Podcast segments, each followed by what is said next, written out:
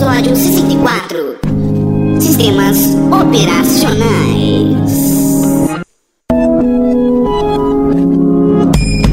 Olá, olá, olá, geeks! Eu sou o Tato e eu sou o Mac. É o MacFag. MacFag. Olá, olá, olá, eu sou o Dart e Mauri é meu Papai Noel. Eu não entendi. Eu, eu quero os itens do Team Fortress, cara. Sério que você vai usar isso na abertura? que pariu. Velho, É garantia, tá assinado agora, ele tem que me dar. Ah, mano, você vai dar pra ele? Oi, meninos e meninas. Aqui é o Ramon. E operacional é o mínimo que uma mulher precisa ser. caralho, velho. Eu não tenho frase depois disso, velho. O Ramon ele tem que começar a ser a última frase, velho, pra fechar o- a abertura, mano. Fala, galera. Estamos começando mais um Year Geeks Podcast. Eu sou o professor Mauri e sistema operacional é que nem mulher, velho. Cada um tem a sua e cada um tem o seu gosto. Olha, por uma frase improvisada tá ótimo, né, Pô, mano? com certeza. É isso aí, galera. Estamos aqui hoje para mais um Energia Podcast e hoje nós falaremos sobre sistema operacional. Sistema operacional para computadores. É, exatamente, é verdade. Olha, olha só, olha só o professor Mauri, que rapaz fagueiro. Olha só. Ah, você viu? É me atentando aos detalhes. Exatamente. Então hoje nós vamos falar de Mac, Linux e Windows. E pra falar sobre isso, nós trouxemos a prata da casa. O Darty, que só não colabora mais que o Dolfão, né? É? Não, mas ele colabora nos backstage. É, o Darty é o que mantém o Year Geeks no ar, velho. Exatamente, cara. Se cair, a culpa é dele. Ou do Exatamente. Jovem Nerd. É, dessa semana foi o Jovem Nerd. O Jovem Nerd derrubou o Geeks, velho. Você tá sabendo, Darty? Eu imagino que seja slash dotado. É, velho. Ele, ele só deu um RT e caiu o Geeks, velho. Um abraço, JN.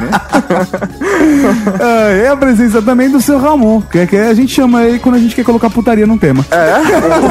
Ah, beleza. É isso aí, professor Mauri. Mas antes de começarmos o podcast, nós temos uma coisa muito importante. Já vai falar recadinhos?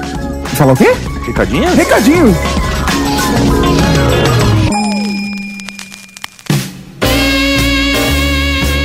Recadinhos do coração. Coração não, caralho. Tá bom, recadinhos. Recadinhos mal!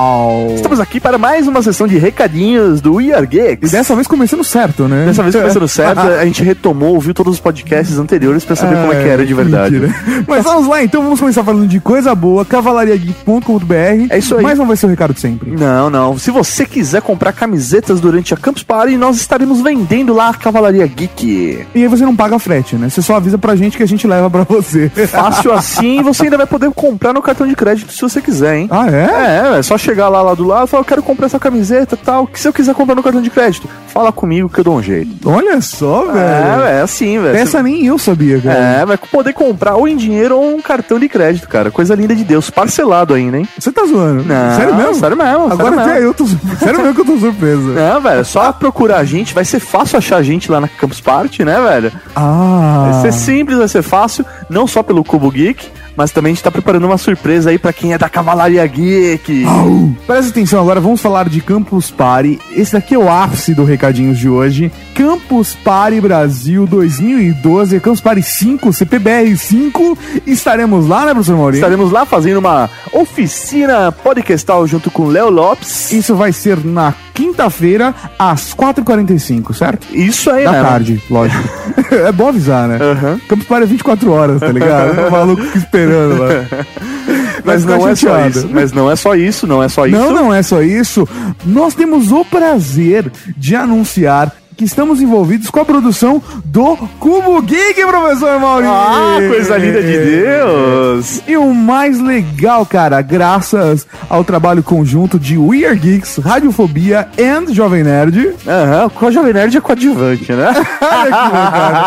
ele, tá indo, ele tá indo junto na nossa. Cara, o pessoal abraçou a causa, a gente trabalhou pra caramba e trabalhamos com a organização da Campus Party pra estrear a primeira Campus Party do mundo com o Cubo Geek. Coisa linda. Então, se você é podcaster, se você é amante da podosfera, o Cubo Geek vem aí prestigiar esse movimento. Então vamos explicar. Professor Mauri, explica para as pessoas o que é o Cubo Geek. O Cubo Geek é uma área compartilhada entre todos os temas da Campus Party, focado em podcasts Olha e lá. vídeos. Lá teremos todos os dias pelo menos um podcast sendo gravado. E fora o podcast gravado ao vivo, teremos ainda outras atrações importantíssimas para quem quer aprender a fazer podcast. Ou quer se- aperfeiçoar só o seu Ah. podcast. E o mais legal de tudo é que isso será desenvolvido por toda a Podosfera, então vai ter muita gente envolvida nisso. Nós estaremos lá todos os dias, né, professor Mauri? Estaremos lá todos os dias à tarde fazendo um tutorial live para toda a Podosfera. Então a gente vai receber lá convidados como Dudu Salles, Jurandir Filho, Mal Saldanha. Luciano Pires, pessoal do Pauta Livre News, tem muita gente. Meu, vai ser foda bagarai. Vai ser animal. Animal, Sim. animal. Sem contar que o Are Geeks vai estar fazendo um podcast lá também um dia de noite. Aham. E todos os dias à noite teremos o Esquenta para o Jovem Nerd Live com a técnica de Léo.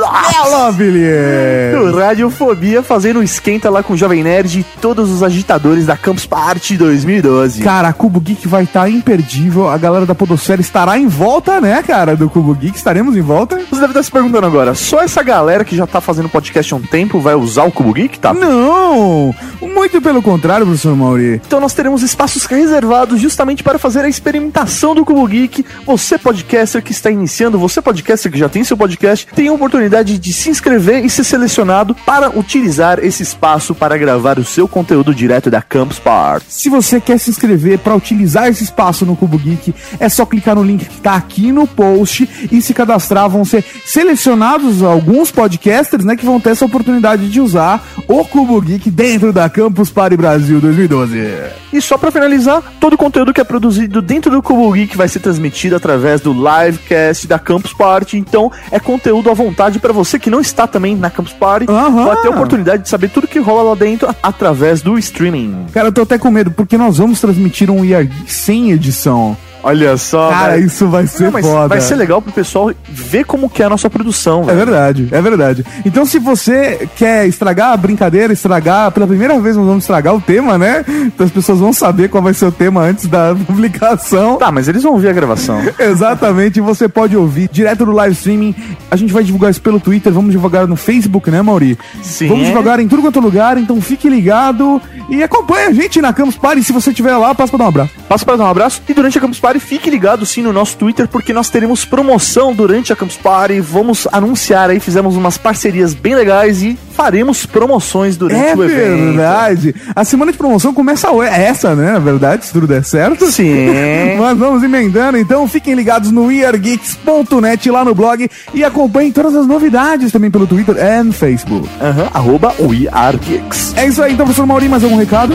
Não podcast. Vamos pro podcast!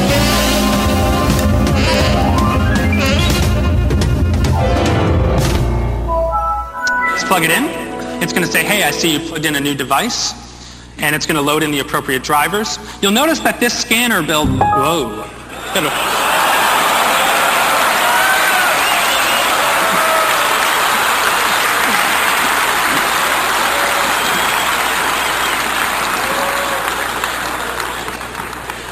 Moving right along. That must be uh, that must be why we're not shipping Windows 98 yet. Absolutely.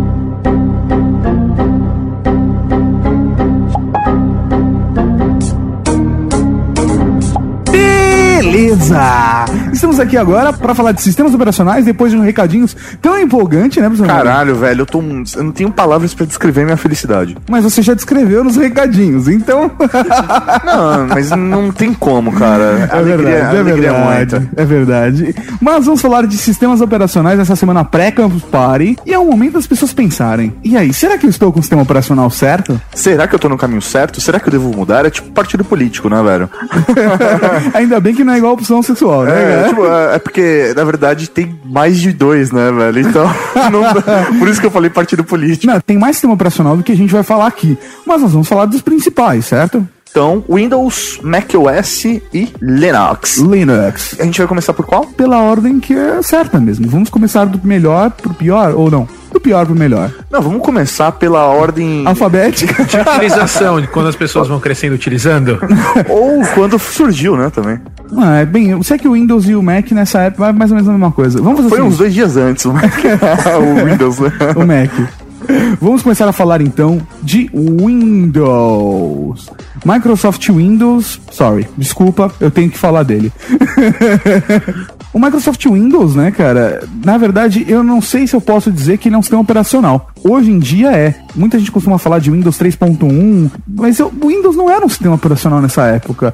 Windows 98 não foi um sistema operacional. Na minha opinião, só virou sistema operacional mesmo no NT, né? Não, na verdade ele não era, porque o, o sistema operacional era o DOS, o Windows era a parte gráfica. É, então, é, eu mesmo. acho que, é- que essa é a, a grande merda da parada. Porque assim, muita gente vai pensar, mas o Windows ele era um sistema operacional. A diferença é que o Windows ele rodava em cima de uma coisa chamada DOS. Que foi o que fez a Microsoft crescer, que foi instalar o DOS em todas as máquinas da IBM, aquele grande contrato que a gente um dia vai falar basicamente na, num podcast sobre a Microsoft, que eu espero que a gente faça ainda, né, amor? Bom, É certeza. isso. E pelo que tem também, cara, na verdade, o Windows, na verdade, ele não surgiu como um sistema operacional, porque no começo a Microsoft nem tinha um sistema operacional, né? Ela falou para a IBM que tinha, a IBM precisava de um sistema operacional. No começo a Microsoft só fazia é, desenvolvimento de software em linguagem BASIC para o computador da IBM da época, e eles se interessaram porque a Microsoft disse que teria um sistema operacional.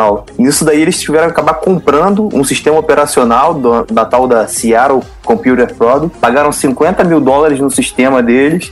E hoje é- tem uma empresa que está avaliada em mais de dezenas de bilhões de dólares. É foda, né, cara? É, Foda. o, o cara que foi o inventor mesmo tá pastando, né? É. Mas assim, o que Não, ele ganhou 50 mil, velho. Porra, é grana pra caramba. É, mas a, a grande parada é que assim, o sistema operacional na mão daquele cara, o DOS na mão daquele cara, não, não ia dar certo, sabe? Muito provavelmente ia ficar lá na Nokia.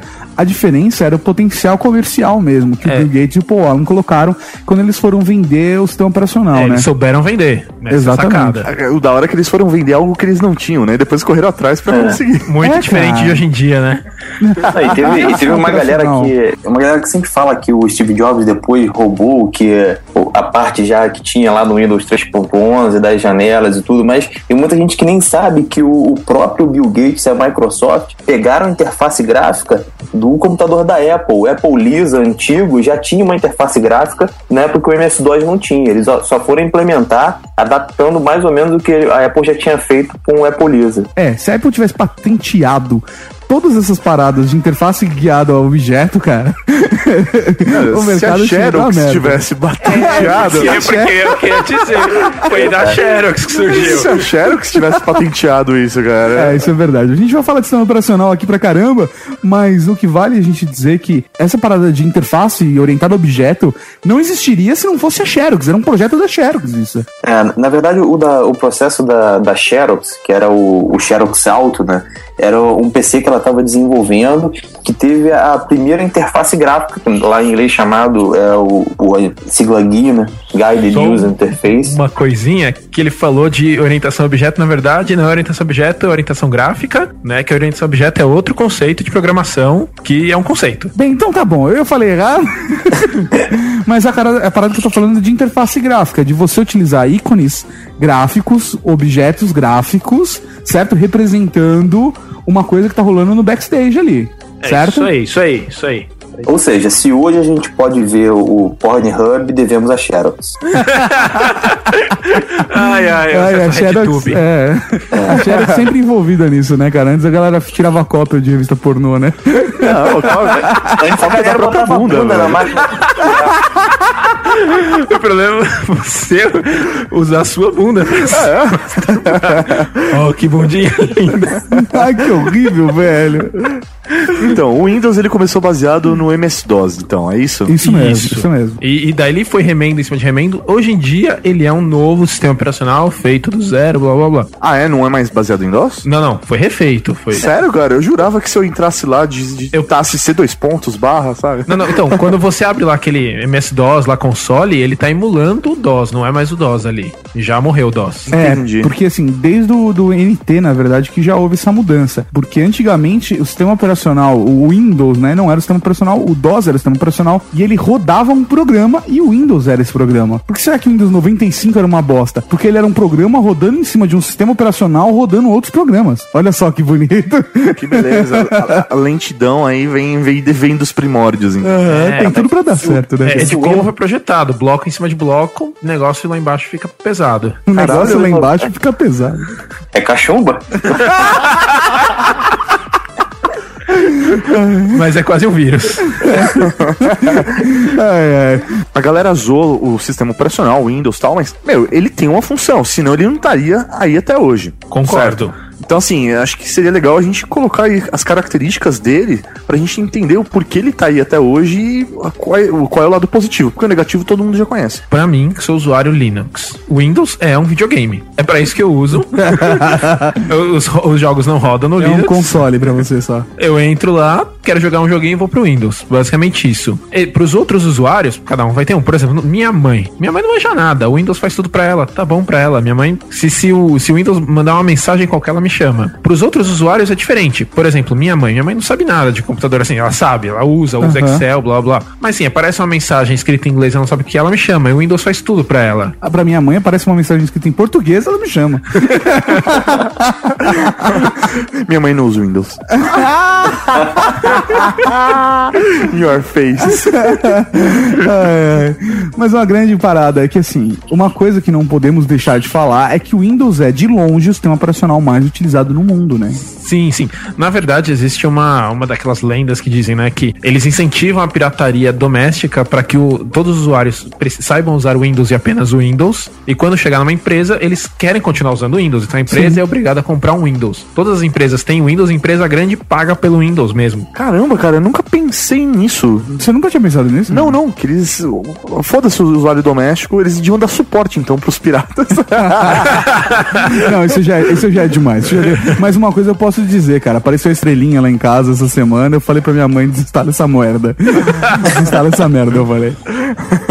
A estrelinha no cantinho, assim. É, aquela estrelinha no cantinho, cara. Que beleza. Tipo, foda-se, tá ligado? Vale mais a pena eles deixarem lá o, o, o sistema pirata. Aí o cara vai querer comprar um jogo, ele vai querer comprar um jogo que roda Windows. Então a, a Microsoft vai ganhar dinheiro nisso também. Porque, Sim. porque ela liberou pro cara desenvolver pro Windows. Então é lucro pra eles. É. Ele, ele também ele se difundiu bastante quando eles criaram essa interface gráfica e colocaram em todos os computadores, né? Antigamente ele era, no- não era uma coisa for dummies. Se você fosse usar um computador, tivesse que ficar colocando linha de comando, ia continuar sendo uma coisa de nicho. Depois que eles colocaram aquela interface com o mouse e tudo que você tem a facilidade, consegue fazer as coisas bem rápido, e aí conseguiu difundir. E na época era o único sistema que oferecia isso. Era a época que o Steve Jobs já tinha saído, se afastado da Apple, ela estava bem enfraquecida, só tinha o Windows no, no mercado de PC, e aí foi mole para ele dominar o mercado. Sim, até quando fica fácil dominar o mercado quando só tem você e o mercado precisa de alguém como você.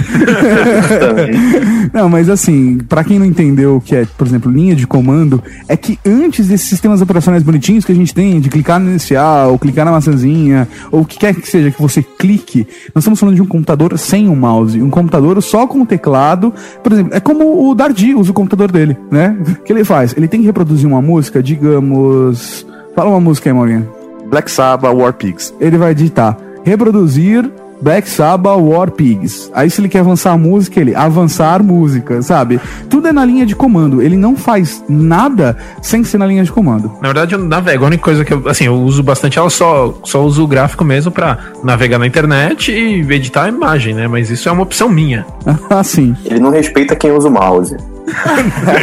Aliás, quem, quem curte também usar linha de comando, existe um Twitter aí, no, é, Sunmouse. Podem seguir. Pra quem usa o Windows e não quer usar o mouse, teclas de atalho. Agora uma coisa, como que se vê pornografia em linha de comando?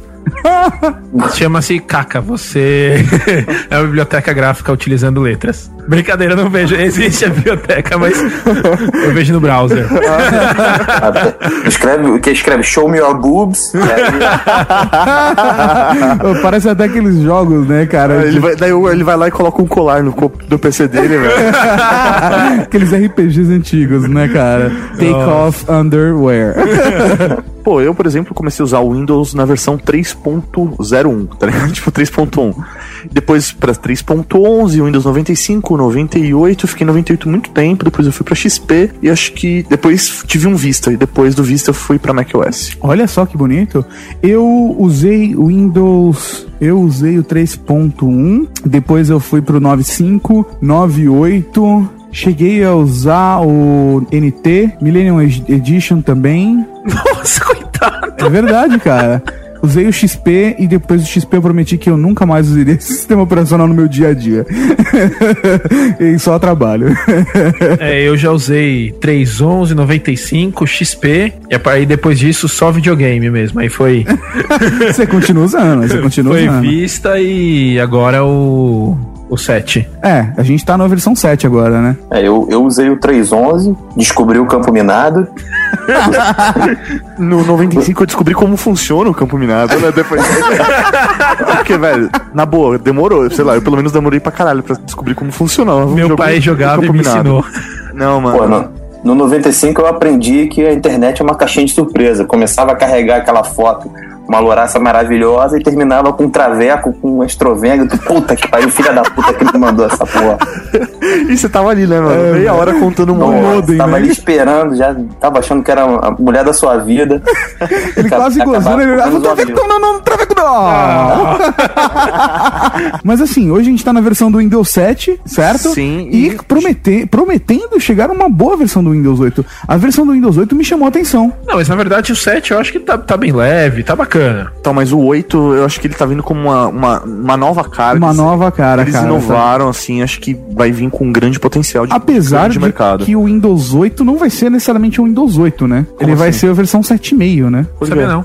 Porque teoricamente, na verdade, o o Windows ele é quebrado em versões 1, 1,5 e tal, tem, tem, tem essas coisas, sabe? E aí, se não me engano, eu posso estar errado, mas se não me engano, a versão do 7, na verdade, não é o 7, é uma parada dessa. E vai, ainda não tá na, na ordem cronológica certinho mesmo, cara. Teoricamente, o 8 não vai ser fei- refeito do zero, né? Ele vai ter muita coisa como base o 7. Então vamos ver o que vai ser. Mas eu tenho uma séria esperança de que o Windows 8 vai ser uma grande, uma grande mudança aí para esse universo das pessoas que sofrem com o PC, né? Eu tenho uma esperança de que o chefe da, da linha de Xbox gerencie também o Windows. né? É verdade, mas é mais ou menos Porque é isso um mesmo. videogame. Ele vai assumir, né, cara? Mas se você for parar pra pensar, o Windows Phone e o Xbox são dois produtos Microsoft que eu boto uma fé, sabe? Ao contrário do Windows, que é uma coisa que eu não boto tanta fé. que já tem um preconceito, né? Não, preconceito não, cara. É um conceito. É um rolar um- conceito. Ponto, é um conceito, cara. Não, não, mas tudo que vier agora pra frente vai ser preconceito, puro preconceito. Porque você parou de usar o sistema operacional. Ah, é verdade. Tudo bem, É tudo bem. verdade. Agora, antes de acabar só, vamos, vamos só citar cada um aqui, mais ou menos, quantas telas azuis já teve na vida? Não, va- não vale ser com Windows Millennium, que aí é covardia. Não, pô, peraí, cara, eu usei ME. Eu usei também, nos segundos que ele ficava funcionando. Quando ele funcionava, eu usava. Manjava a tela de, de boot, né? Cara, o Windows ME foi um chute no saco, cara. Terrível, velho. Agora, assim, fora o usuário comum, quem usa o Windows? Ah, eu sei que, por exemplo, servidores de internet usam muitas vezes Linux, Sim. tá? Mas tem coisas que só funcionam Windows. Sim. Coisas da, da prefeitura, do governo, Receita Federal, essas coisas, tem várias coisas que só vão funcionar no Internet Explorer, só no Windows, então você é obrigado a utilizar. Se você quer lançar hoje em dia uma nota fiscal, para lançar nota fiscal você precisa utilizar o Internet Explorer. É Não. absurdo. Não, a gente consegue emitir nota fiscal da empresa pelo, pelo Mac. Ah, tá bom. É que pra quem usa PC, só com o Internet Explorer.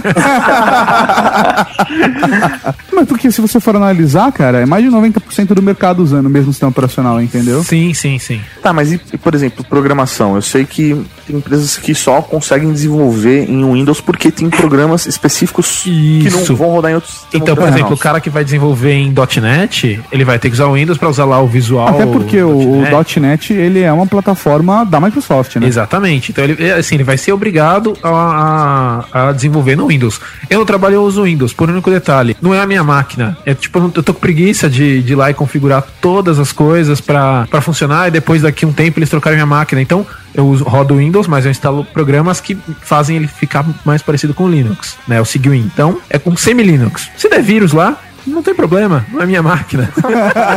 Eu mando pra manutenção, eu não preciso consertar. É, Exatamente. Então, é a mesma coisa, cara. Quando eu trabalhava na, na nave Vogon, eu sabia consertar a máquina, mas se dava pau, cara, eu ligava pra manutenção e ele abria uma revista, cara. Cada um tem a sua função, velho. é. A galera de TI que ouve a Geeks agora tá puto comigo.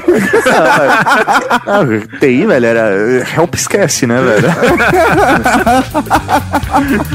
Usa o ditado do cada cachorro tomba sua caceta.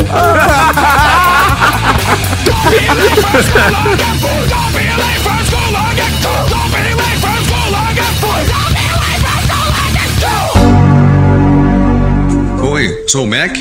E eu um PC. Saúde, você tá bem? Não, nada bem. Peguei esse vírus que anda por aí. Ah, tá. É melhor você se afastar. Esse é terrível. Tudo bem, não se preocupe. Não, não, não. Nem tente ser o herói. Só no ano passado tiveram 114 mil vírus pra PCs. Para PCs, não para Macs. Ai, acho que eu vou travar. O que é isso? Você acha que isso vai te fazer bem?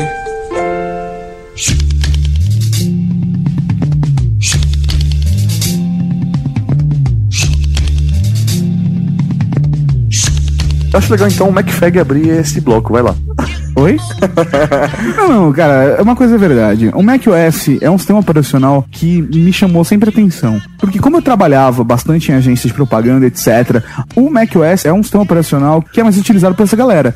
Então, eu sempre fiquei meio curioso. Eu quase tive um contato maior antes mesmo do sistema virar, né, o, o SX, né, com o macOS mesmo, mas infelizmente eu só comecei a usar ele mesmo hardcore, hardcore mesmo, no 10.3. Deixa eu só te perguntar uma coisa. Você- o pessoal só volta usava Mac, você ficou curioso e quis provar também. Eu ouvi falar que nessa área tem muito gay também, né? Opa! Que viado. Não, mas brincadeiras à parte. O, o macOS, ele é um sistema operacional que é exclusivo da Apple, ou seja, teoricamente só vai rolar exclusivamente em computadores da maçã, em Macs. É lógico que existem jeitos de você fazer isso funcionar num PC e durante um tempo a Apple chegou a considerar vender sistema operacional dela para outras fabricantes também, mas hoje nós falamos exclusivamente de computadores da maçã. Então, uma coisa é que no começo o sistema da, da Apple se diferenciava bastante do, do, do Windows, né? Do, do Porque ele era um sistema operacional. pra começar, porque ele era um sistema operacional. Além disso, ele, ele era Além dedicado. Não vou desmentir. Não é verdade? Verdade. Além disso, ele utilizava um hardware próprio, certo? Aham. Ele era dedicado. O hardware dele era diferente. Então ele tem, tem um conjunto de instruções diferentes, mais dedicado. Então, eles são diferentes né? já no hardware. No software, eles são diferentes. Um era mononúcleo, o, o da, o da Apple não é mononúcleo tal, né? É exclusivamente mononúcleo, na verdade, né? Blá, blá, blá. E, e isso dá, dá diferenças que dão, dão performance diferente. Além disso, tem o desenvolvimento dos aplicativos, né? Os aplicativos de Windows e, e Mac foram se direcionando em formas diferentes. A, a Microsoft vendia lá o seu Office separado, lá o quê. A Apple tuxa, tuchou no, no, no, próprio sistema, sistema. dela, falando, ó, você já vai ter as ferramentas aqui pra você, né? Uma coisa interessante, que as pessoas às vezes não sabem disso, mas é que muito do, do presente da Microsoft tem a ver com a história da Apple. Porque, na realidade, o Windows surgiu como uma necessidade de copiar. Tô falando certo? Será? da, do pessoal da Microsoft. Eles viram um potencial de mercado com o produto que a Apple estava desenvolvendo. né? Eles tiveram contato com o Lisa, com o Apple II, com essas máquinas. E antes do lançamento do Apple II, eu acho ou do Lisa, agora eu não me lembro de cabeça. A gente vai falar melhor sobre isso no podcast sobre a Apple, sobre o Mac em si, que a gente vai acabar aprofundando melhor. E aí eu vou conseguir estudar e lembrar disso, decor. Mas basicamente o que acontece é que a Microsoft teve um relacionamento. Por quê? A Apple precisava de empresas para desenvolver programas, aplicativos para o Mac. Então, a Microsoft acabou se inspirando, digamos assim, no sistema operacional da maçã para lançar o Windows, que não era um sistema operacional, mas que foi vendido como uma máquina que rodava aquele sistema, né? Mas na verdade, esse problema de você, quando você lança um sistema operacional, é esse. Você precisa de outras empresas fazendo outros aplicativos. Que inclusive, cara, o próprio pacote Office foi um pedido da Apple para que fosse criado esse sistema de aplicativos para ser usado no Mac. E eles já venderam junto isso com o Windows. Por exemplo, acontece hoje em dia nos celulares. Ninguém faz nada sozinho. Quem faz videogame também, não faz todos os jogos. Eles um precisa do outro. Sim. Ah, O, o Mac ele teve também uma, uma virada muito interessante quando ele foi, começou sendo um desenvolvimento exclusivo da Apple. Quando chegou no final da década de 90, eles não conseguiram mais atualizar o código em si, já estava dando muito problema em atualização. E nessa reestruturação dele, na virada de macOS para Mac Mac OS X, eles acabaram reescrevendo o sistema todo em cima, usando o Unix como base. Sim. E aí passou até o sistema a ser muito mais confiável, né? mais utilizado em servidores, em, em empresas, e eh, ele ganhou mais a, a confiança do usuário final. Ramon, você colocou aí uma, uma palavra-chave, Unix. O que, que é isso, cara? O Maurício tá fazendo o papel do ouvinte ignorante. Do ouvinte do Radiofobia. que tá aqui. Isso. Cara, na verdade, o Unix ele foi o, o primeiro sistema operacional desses do- dos modernos que a gente entende.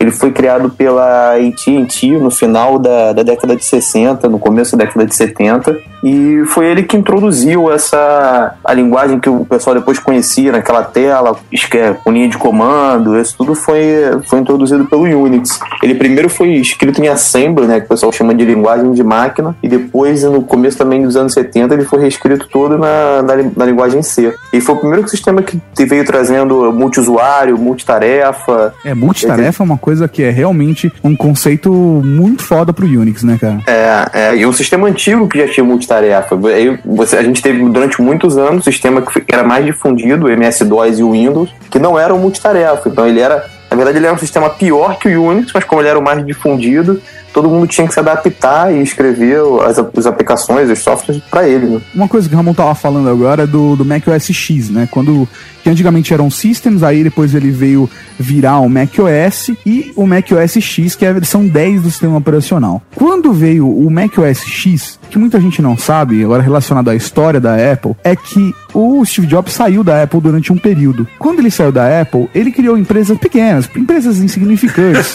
como sei lá, transformou a Pixar no que a Pixar é hoje, etc. Assim, não vale nem a pena citar, quem sabe numa biografia que a gente já prometeu do senhor Steve Jobs. Mas uma coisa interessante é que ele montou uma empresa chamada Next. E nessa empresa, eles desenvolveram um sistema operacional. E é esse sistema operacional que trouxe todos esses novos conceitos pro Mac OS X quando o Steve voltou. A, a mudança de conceitos da Apple com a volta do Steve Jobs veio desde a criação de um produto como o iMac até mesmo ignorar alguns produtos que a Apple estava desenvolvendo que não tinha futuro, como, sei lá, câmera fotográfica, impressora, coisa que o Steve Jobs falou, meu, pô, joga essas coisas fora, as pessoas não sabem comprar nossos computadores porque eles ficam confusos com tantos nomes, tantos códigos, vamos criar famílias de computadores e simplificar a compra deles. É mais ou menos aquela parada que a gente estava discutindo anteontem, ontem, né, mal? Sim, mas e o sistema operacional? E aí... Porque o cara tá falando, ah, é, puxa pra minha bola. Não, não, não é. Olha que Aquilo, cuzão. a gente- a gente tava de deitado à noite na cama discutindo. que cuzão. Eu, eu só queria, né, assim, Não, ressaltar, né? só, né? Não, só só uma ressaltada aqui. É por esses momentos em que ele devaneia que a gente chama ele de McFag. Não, não, mas aí o que acontece é o seguinte: uma dessas inovações que foi trazida foi exatamente a implementação do Next, entendeu? Algumas funções do Next que já, que já havia, por exemplo, o dock. Que é uma coisa que a gente usa no nosso dia a dia, o usuário de Mac está acostumado com o dock, ou seja, aquela barrinha inferior onde ficam diversos aplicativos, é uma coisa que veio do Next. Não, não tava no Mac OS antes, entendeu? Uhum. E aí, com a chegada desse novo SX, com a implementação no núcleo de Unix, que fortaleceu ainda mais e deixou ainda mais seguro o sistema operacional da maçã. E aí a gente, a gente tem hoje em dia a família do SX, hoje a gente está no Lion, certo? Que é a última versão, que inclusive só é distribuída online. É uma coisa que eu achei bem interessante. E mais interessante do sistema operacional da Apple é que ele é distribuído por um preço muito acessível. É, eu queria fazer uma pergunta aí em relação ao sistema, comparando com o Windows, vocês comentaram que o sistema operacional hoje do, do, do macOS é baseado em Unix, né? Isso. O Windows, ele é baseado em quê? Porque antes ele era o DOS, hoje não é mais. Qual que é a base dele? Hoje a base do é o NT, a tecnologia NT, que é aquela primeira que veio no Windows NT, depois no Windows 2000 Server. Mas veio o. DOS ainda, né? Ainda tá. Não, não, Não, não, o ela NT já já, não é DOS. Do DOS já morreu. Mas ele segue a lógica do DOS, não, só, não segue? Porque, teoricamente, por exemplo, uma que deixa. Uma coisa que deixa as plataformas de Unix mais seguras é a questão de permissões em pastas, que começaram a ser integradas assim no NT, mas de uma forma mais aberta, não é? Então, na verdade, a permissão de pasta que existe no Unix está relacionada ao sistema de arquivos. Uhum. né? Além do, do sistema, também tem sistema de permissão, ele tem o sistema de arquivos. O, o NT ele tem o sistema de permissão, permissão de processo, ele tem essas. Só que a diferença é, tipo, que tá com as pernas abertas, é. Só que é, é do jeito, é implementado do jeito deles, né? Aham. Então ele fez uma cara de decepção, né? Então eu não posso fazer nada, né, cara? Eu gostaria, mas não posso fazer nada, velho. Então tá, é, o- é o que temos pra hoje. então aí, a- aquela velha questão então de ser o Mac ser mais seguro do que o Windows é baseado nisso, na forma, na estrutura que é utilizado o sistema operacional mesmo, é isso? Tem, tem, tem vários pontos também, na verdade. Ele, ele é mais seguro pela sua origem, na sua- Uhum. foi, foi bem programado, né? O, Certo. o NT tem sistema de permissão, mas vários hackers quebram. Sim, a base dele em Unix faz a diferença. Sistema de arquivos. E tem mais uma coisa: se você pegar um batalhão de 20 soldados e atacar um cara, e um batalhão com um soldado e atacar outro, quem vai levar mais tiro? Que foi atacado por 20. Exatamente. O que acontece? O Windows é usado por todo mundo. Os hackers vão se especializar em Windows. Então, o Windows é descoberto mais falhas muito mais rápido, assim. Peraí, vamos fazer, o- vamos fazer o seguinte, Mauri. Você tem que sair nessa noite, você tem que comer uma mulher, Hum. tá bom? Você Ruiva, pode ser ruiva. que- não, você tem que comer, você tem que comer uma mulher, tá? tem cara. duas mulheres só na balada, Uma de ok? mamilo rosa. Uma é a Megan Fox, Ah. ok? E a outra, velho, é vesga, manca e está bêbada. Qual você vai A, a atacar? gente tá perto do fim do mundo? Não, você tem que comer alguém essa noite. Qual dos dois você vai tirar? É, porque sei lá, de repente a feia vai dar com mais gosto, né, velho? Porque ela não sabe quando, vai, quando alguém vai querer comer ela de novo. Já Megan Fox todo mundo quer comer, né? Mas como qualquer homem idiota eu iria na Megan Fox? A grande parada é que qualquer pessoa com lógica, né? Que se precisasse mesmo comer, você ia na Megan Fox, não ia dar certo, você ia acabar pegando a vesga. Sim. Fala a verdade. Cinco Que horas da nada, manhã. cara. Se você fosse na Vesga era bem melhor. A Vesga ainda ia pagar o táxi pra sua casa. Se você precisasse de dinheiro, ela te dava. Pô, até- Você precisasse comer, ela te dava. É, com certeza ela ia liberar o Chibiu, velho.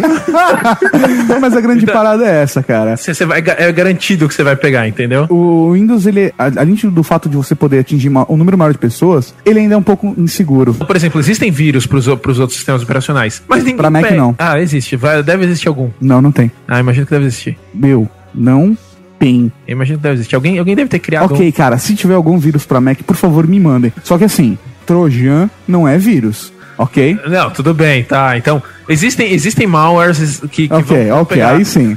E, por exemplo, no Linux existe vírus de Linux. Só você tem que rodar ele como root até pra funcionar. Então, é um negócio difícil de... Tipo, você tem que instalar o vírus. Na verdade, na verdade, você usa Linux. Velho, pra você conseguir rodar um vírus nele, velho, você tem que ser muito burro. Você não tem condição de usar um Linux. É, exato, mas é isso, cara. O pro- um dos problemas do Windows é isso, é, é esse, sabe? Ele, ele, ao mesmo tempo que ele confia muito em você, o Windows ele desconfia muito de você, né, cara? Você quer abrir o navega- o navegador, ele te manda uma janela. Tem certeza que você quer abrir o navegador? Você quer mesmo acessar a internet? Agora, se quer instalar um vírus, ele instala numa boa, né? cara? Mas esse negócio de segurança de ficar pedindo, você tem certeza, você tem certeza que justamente o maior problema de, de ataques do Windows era o usuário que, ah, que legal, esse videozinho, vou, vou assistir. Nisso abrir um vírus. Então, Aham. por isso eles colocaram, ah, como o usuário é burro, vou colocar aqui um, um check. Não tem certeza pra qualquer coisa. É. Mas o que acontece é basicamente eu, isso, Eu só cara. achei que agora no Windows ficou faltando um segundo. Você tem certeza pra caralho? Porque, ó, um só não tá adiantando.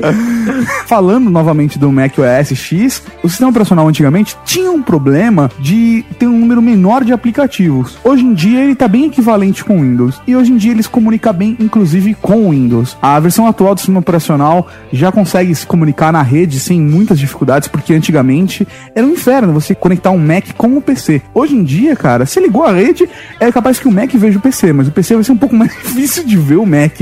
Muito mais por uma questão de configuração de rede que o Windows exige muito mais do que o Mac é muito simples. Você vai lá, ativa a rede, fala o que você quer, o que você não quer que aconteça, e ele funciona. Eu acho que aí, até como usuário recente do, do sistema operacional, né? Uhum. Uso ele, sei lá, dois anos. Que a maior facilidade dele é justamente isso. Aquilo que você tá clicando é realmente aquilo que você quer fazer, sabe? Então você não tem muito o que pesquisar, é aquilo e ponto. Cara, Eu uma coisa que- me impressionou no Mac quando eu mudei pra ele foi o Spotlight, por exemplo. Já tinha o Spotlight. De você estar na preferência do sistema, né, cara? Você tá lá no painel e aí você simplesmente coloca lá no Spotlight você, você coloca, por exemplo, papel de parede. Que é um e ele já de te busca. mostra onde tá a configuração do papel de parede, sabe? No Windows, a ajuda do Windows nunca ajuda. A a ajuda do Windows já ajudou alguém aqui? Não, cara, isso.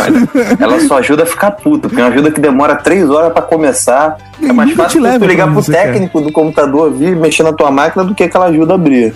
Não, na boa, velho. Eu acho que mais que a ajuda do Windows, que eu mais odeio é aquele clipezinho do Word, velho. Pô, eu, adorava o clipezinho do Word, cara. Sério, mano, eu odeio aquele. aquele Cara, era um negócio. brinquedinho divertido de ficar brincando. Você fica lá. Aquele, aquele clipezinho do Word me lembra uma vez que é, quando eu usava o ICQ ainda, que tinha um mago que ficava lendo as mensagens do ICQ. Ele era primo daquele clipe do, do Word. Primo do Clips. Certeza. Mas basicamente acho que é isso que a gente tem pra falar do Mac OS X, né? É uma coisa que tem que garantir, as pessoas não têm noção às vezes, que o Mac, o Mac hoje ele é completamente fácil de se adaptar a ele. Se você tá acostumado com Windows, não vai ser uma mudança absurda pra você vir pro Mac, né, mal? Você teve essa experiência agora há pouco tempo, dois anos atrás. Não, É mega tranquilo, ainda mais se você tiver uma pessoa que já é usuário ao seu lado ou com quem você possa conversar pra trocar ideia. Então, isso Até mesmo no caso da sua mãe, por exemplo. Sim. A sua mãe sempre foi usuária de Windows, hoje ela tá no Mac e ela trocaria sistema operacional? jamais, cara. Hoje ela se coloca um computador com Windows na frente dela, ela nem olha, ela nem mexe. Cara, acho que a, a- a grande diferença e o problema do, do Mac é que ele está restrito ao, equipamento que a Apple faz, que é, um, é uma coisa boa quando se você pensar que o sistema está todo escrito para aquele tipo de hardware, então está muito otimizado, mas ele, ele é ruim quando você pensa em difusão da- das pessoas passarem a usar mais o Mac, porque é um equipamento caro, o Windows, por exemplo, o cara, o cara consegue entrar numa Casas Bahia da vida com 700 reais e sair de lá com um computador que tem um Windows. Com o Mac não, aqui pelo menos no Brasil ele vai ter que gastar, vai ter que deixar uns três pau aí lá na loja do, do, tio, do tio Jobs para poder começar a usar o Mac OS. Do Tim Aí- Cook agora. Exa- É, agora do tio Cook. É exatamente o que eu falo quando o pessoal vem me perguntar: você acha que eu devo comprar um Mac? Eu falo, vamos lá, pra que você vai usar? Ah, eu vou navegar na internet e bater um Word, por exemplo. Ah, Não, não, não, não recomendo, a menos que você queira assim, não, não ter pau com seu computador, ter mais segurança. Agora você fala, não, eu gosto de desenhar, eu gosto de pegar alguma, um, trabalhar com som. Eu falo, Gosto de acessar pornografia. É, O Mac é bem melhor pra sua pornografia. ele, ele cresce peitos, né, no, no teclado. Não, não, na verdade não. É, que porque é mais seguro, É mais né? seguro. verdade, verdade. É que começa do Linux, eu nem me preocupo mais. É, um ponto que eu acho que vale citar, que é exatamente uma vantagem que o Ramon comentou, que é uma vantagem e uma desvantagem. O Mac só roda em computadores da Apple. Por que, que eu considero isso uma grande vantagem? Porque o hardware é só aquele. Não tem como ter muita, uma- um número muito grande de variações. Então o sistema operacional ele consegue rodar mais leve, com uma biblioteca menor e se comunicar bem com aquilo. Agora, por exemplo, um Windows, é- essa é a merda de ter tantos drivers, sabe? Você tem, comprou sua máquina, você não basta instalar o Windows, você tem que ficar depois buscando na internet os drivers que você precisa para colocar na máquina. Porque existem 500 produtores da placa de som, 500 produtores da placa de vídeo, sem contar que você pode comprar uma peça Xing Ling da vida e não rodar, não ter driver daquela porra, sabe? Não, mas aí, aí é que tá aquela coisa. Por exemplo, quebrou uma peça, você tá fudido, que você vai ter que ir lá pra trocar com a Apple também, né? Mas da mesma forma, ele também tem uma puta de uma garantia, né? ele normalmente dura. Agora, por exemplo, quando eu lembro, quando eu tava no colégio, a gente, quando eu tava no colégio, a gente ficava sempre discutindo assim, olha, é, tal placa de memória saiu, isso daqui é bom, isso daqui não é. Então, as pessoas que tinham conhecimento de, de hardware, normalmente elas montam o, o próprio computador Sim. fodástico. E aí não dá pra pegar um, um, um Apple. Então, tem as duas coisas. Se você é um cara que, sei lá, vai atrás da peça barata que funciona, essas coisas, você monta, quando você monta o seu próprio hardware, o Mac não vai servir pra você, certo? Agora, se você não, você quer ser, ser aquele tipo de cara que não quer pensar sobre, sobre qual é o seu hardware, você quer comprar um pacote pronto e funcionar. Pega o Mac, sabe, você não vai ter dor de cabeça nenhuma. Então, desde que você tenha grana, essa é a questão, você precisa da grana. Até é um detalhe interessante, o ouvinte ele deve estar se perguntando, pô, mas então a Apple é burra de só vincular o seu produto, o sistema operacional? Por que, que ela não expande como o Windows fez e libera para todo mundo? A grande questão é que a, Apple, diferente da, da, da Microsoft, a Apple ela sobrevive de venda de hardware, não de software. Então ela realmente vai vender, ela vai desenvolver um sistema operacional que vai ser mais seguro, mais estável, para forçar o seu usuário comprar o seu hardware. Então aí é onde ela vai ganhar dinheiro. que, foi, que foi o que a gente falou já num, num Drops.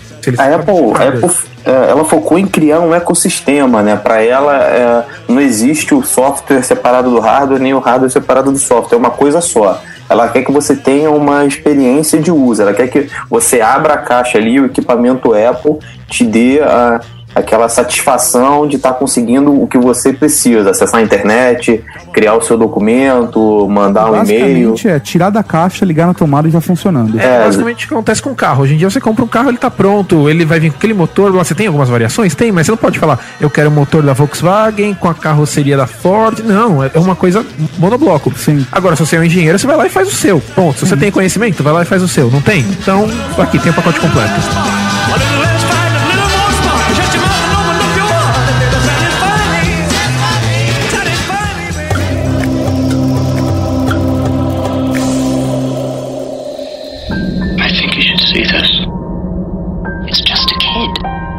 Is a G chord. He's learning, absorbing. He's getting smarter every day. Homo habilis was the first to use tools. A player who makes a team great is more valuable than a great player. Losing yourself in the group for the good of the group, that's teamwork. It's happening fast. We've always watched the stars. If you look at the sky, you can see the beginning of time. Collecting data is only the first step toward wisdom, but sharing data is the first step toward community. Poetry. There's not much glory in poetry, only achievement. Knowledge amplification. What he learns, we all learn. What he knows, we all benefit from. One little thing can solve an incredibly complex problem. Everything's about timing, kid. This is business. Faster, better, cheaper. Constant improvement. So, you want to fly, huh? Wind speed, thrust. It's physics. Res publica non dominetur. Plumbing. It's all about the tools. Speak your mind. Don't back down. Does he have a name? His name is Linux.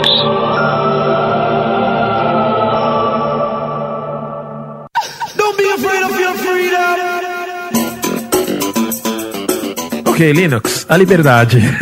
a liberdade. A liberdade. Você viu que ele tava falando meio travadão até agora, sabe? Ele- até assim, pô, pra mim é complicado falar da maçã tem- sem tentar é, ser evangelizador. Você viu que eu tentei não levar pro lado Você tentou? Tentei. Porra. Não, é verdade. Depois que a gente chamou ele de McFag, ele deu uma estabilizada. Não, depois, depois que a gente chamou a atenção dele, que ele falou, Não, opa, não, é porque eu verdade. tava tentando, na verdade, é, passar as vantagens e os Ele, defeitos. ele- tanto é que ele não tava falando que na hora de Linux ele também não tá falando. sobre- Espera aí, espera aí. Eu tentei ser o mais honesto, mais, sabe, sincero possível, sem ser muito ev- evangelizador. Agora o Dardi, você viu, né, cara? Vamos à liberdade. Ele já se entregou, abriu as pernas. Por favor, continue. Como diria o Drow, né? Meu amigo Drow, o Leandrinho. Toda vez que eu difudia com Linux, ele falava, ah, mas você é livre, né? Não, eu acho que a melhor definição pra Linux é absorvente, né? Você se sente livre e seguro ao mesmo tempo.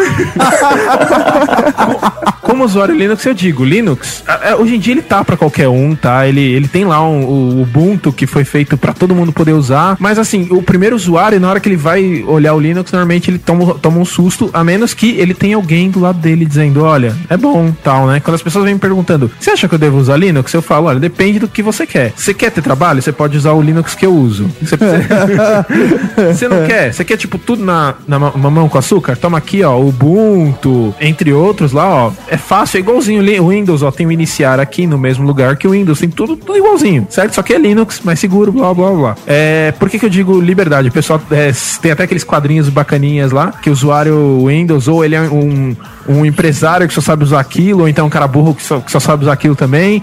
O Mac, ele é o hipster, né? o cara diferentão, descolado. descolado com grana e o Linux é o hippie. É, é. O- não, não- não é que, não é que somos hippies, né? Na verdade é que. ah, o- Vocês tomam banho? Só de segunda-feira, brincadeira. Não, tomamos banho e a grande questão é: o usuário Linux ele gosta de fazer tudo do jeito dele. É, é- esse é o ponto É o principal. mimado, é o mimado dos sistemas operacionais. Não, ele, ele, ele É simplesmente. aquele cara, aquele cara com a camisa do Che Guevara. o, pior, o pior é o seguinte: é que o usuário Linux tem de tudo quanto é tipo. É tanta liberdade que existe aquele que odeia a esquerda, existe aquele que adora a esquerda. Tem de todos os tipos, exatamente. A gente tem liberdade pra ser de qualquer jeito que a gente quiser. Olha que bonito. Então, o cara pode pode pegar o sistema muito parecido com o Windows, ele pode pegar um sistema bonitão, parecido com o Mac, ele pode pegar um sistema mais feio, do jeito dele, assim como você O Windows. Assim, assim como você também pode montar o seu hardware, pegar uma peça aqui, uma peça lá, você pode pegar e falar, ah, não, eu quero um kernel assim, né, que é a base. O eu que é quero... kernel, então? O kernel é a base. Todos os sistemas operacionais têm um kernel, uma base, certo? Certo, que- Por exemplo, Unix é a base do, do Mac. Não, não, não, Não, é é essa núcleo. base. É o seguinte, núcleo, é. Então vamos lá. Kernel é núcleo. É o que vai controlar tudo. É aquilo que se comunica com o hardware e controla tudo. Beleza. O, o Windows ele usa uma- um kernel monolítico, que, ou seja, ele controla tudo, controla todos os drivers, controla tudo. O Mac ele não, não é totalmente monolítico, ele tem coisa que fica fora do kernel, faz requisição para o kernel completar, né? Tem e as aplicações fazem requisições para esse conjunto todo, certo? O Linux é monolítico, não sei se existe algum Linux que não é monolítico, mas até onde eu saiba é monolítico. Então isso tem diferenças de performance, como eu já falei. Em relação ao Linux, é, o Linux, ele, a minha visão de leigo de quem está de fora, tá? É que o Linux é um sistema baseado no desenvolvimento. O desenvolvimento dele é baseado na colaboração dos seus usuários. Isso, é, existem empresas também, mas em geral são usuários. Então, Essa história até vale a pena a gente citar aqui, que foi citado no episódio 13 do Year Geeks no Pinguins, que a gente contou bem a história do Linux. Foi o primeiro que a gente falou, assim, grande sobre sistemas operacionais, né? E se eu não me engano, hoje é o, é o podcast mais baixado.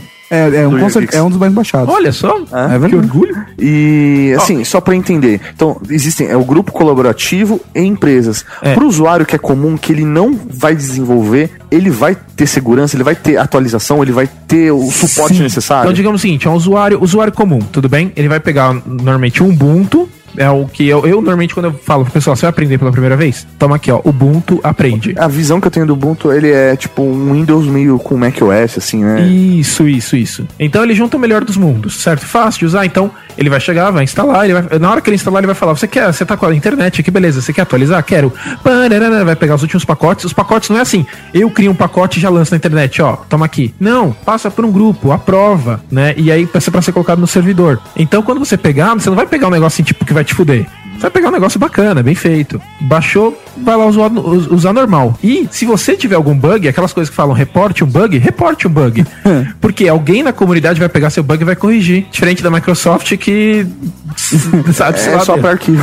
É, sabe lá Deus quando eles vão corrigir. Não- Microsoft Reporte um bug. É tipo, velho, Lost, sabe? Acho que na quarta temporada tem um episódio que é, sabe, todas aquelas notificações que os caras na, na estação cisne escreviam, ia pro meio do nada. é isso, cara. Ou então tem, tem aquele passarinho que o Homer coloca pra ficar apertando a tecla, tá lá só não apagar. Apagar, apagar. É, na verdade, vai pra lista de meninos bons e malvados do Papai Noel, né? Ah, ele reportou um bug, é bom.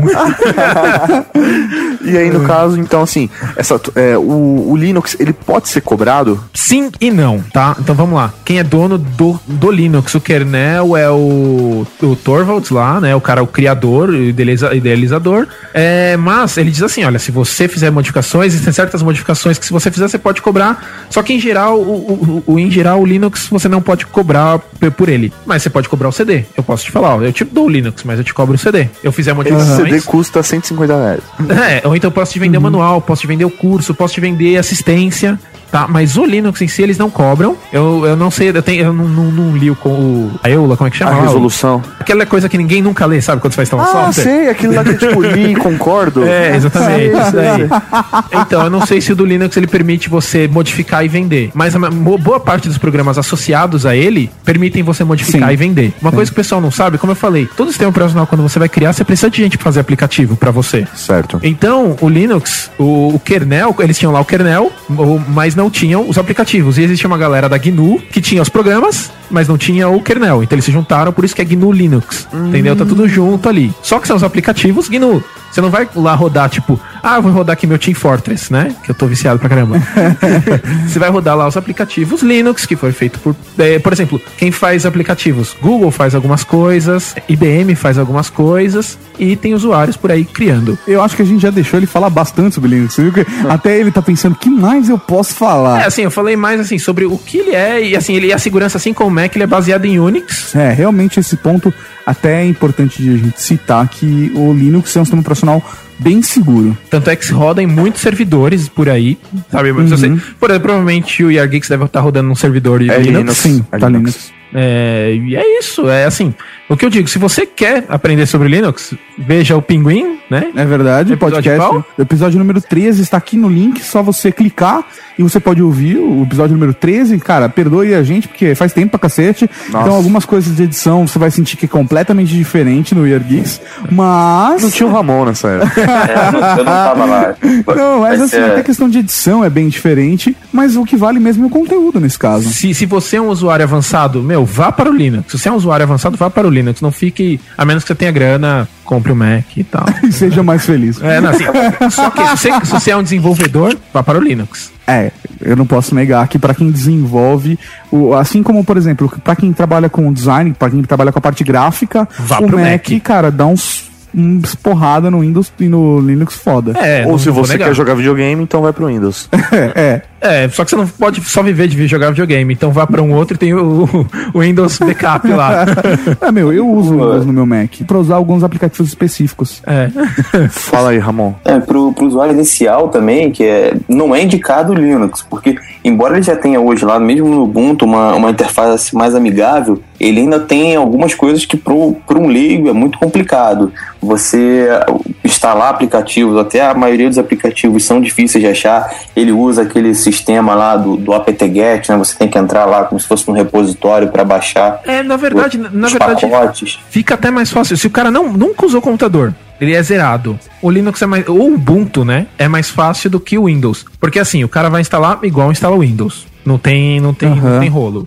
Ah, Mais ou menos. Eu acho que assim, até a instalação do, do Ubuntu, eu acho que ela fica mais simples se o cara já tiver com um computador que tem a internet configurada. Eu acho que é mais Isso, fácil você, isso, isso, você assim. instalar o Ubuntu a partir de quando você já tem um outro sistema, um Windows instalado que já está com a internet Não. configurando bonitinho Não precisa. e ele tá ok.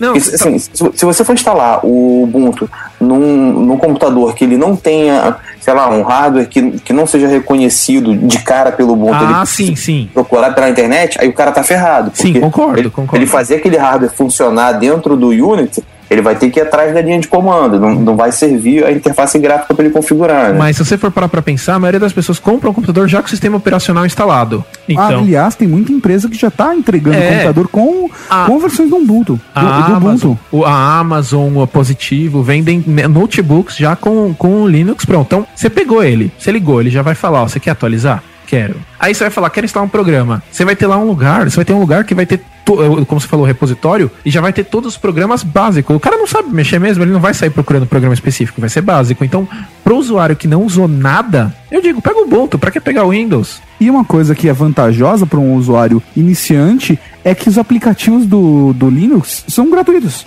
Certo? É tudo open source. A plataforma é baseada num conceito open source. Então você vai ter condições de baixar um monte de aplicativos sem se preocupar com pirataria. Você não vai estar pirateando nada, cara. É tudo livre. Na verdade, eu mesmo, eu, no- nos meus torrents, eu tenho lá torrents de Linux que eu tô distribuindo, eh, eh, já exatamente para ajudar a comunidade. Então, é tudo gratuito e tem muita gente querendo ajudar a comunidade, então muita gente tá sendo seeder, você vai conseguir baixar rapidamente. Ou se é o seu primeiro computador, já compra e já fala, instala aí pra mim. Tem pornografia no seu torrent? Tem, claro. Você me, Você acha me que tá passa o falando com link. quem, né, velho? Eu sou seeder de pornografia também, mano. Agora uma, uma pergunta. Trazendo aí pro nosso usuário, pro nosso leitor e ouvinte do Year Geeks.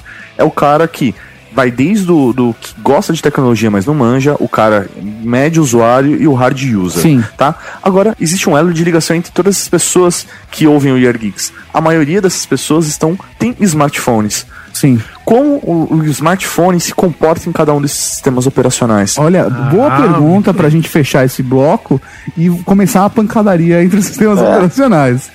Eu e acho aí, o seguinte. nesse caso aí, a gente já vai ter que dar o troféu pra Apple, né? Que aí não tem comparação. Então, não, mas aí é Apple com o próprio Apple. Agora coloca um. um- Ah, não. A, a integração, Android. a integração entre Apple e Apple, por exemplo, um iPhone no macOS é do caralho. A integração da Apple com um sistema operacional Windows, você tá no iPhone querendo sincronizar com o seu com o seu PC, até vai, assim, você perde poucas funções, nada de fantástico, mas você perde algumas funçõezinhas. O macOS X. Sim. Ele é compatível com iOS, com Android e Windows. Ele tem a mesma compatibilidade. Ele já está completamente integrado com o Windows Phone e com o iPhone. Android não tem, não tem, muita, não tem muita coisa para sincronizar. Até porque até porque, teoricamente, muitas das funções do Android são sincronizadas só online. Agora, por exemplo, é lógico que o Android no PC ele vai funcionar de uma maneira melhor, assim como o Windows no PC vai funcionar numa boa, tá? O Linux, na verdade, é o sistema operacional que perde mais.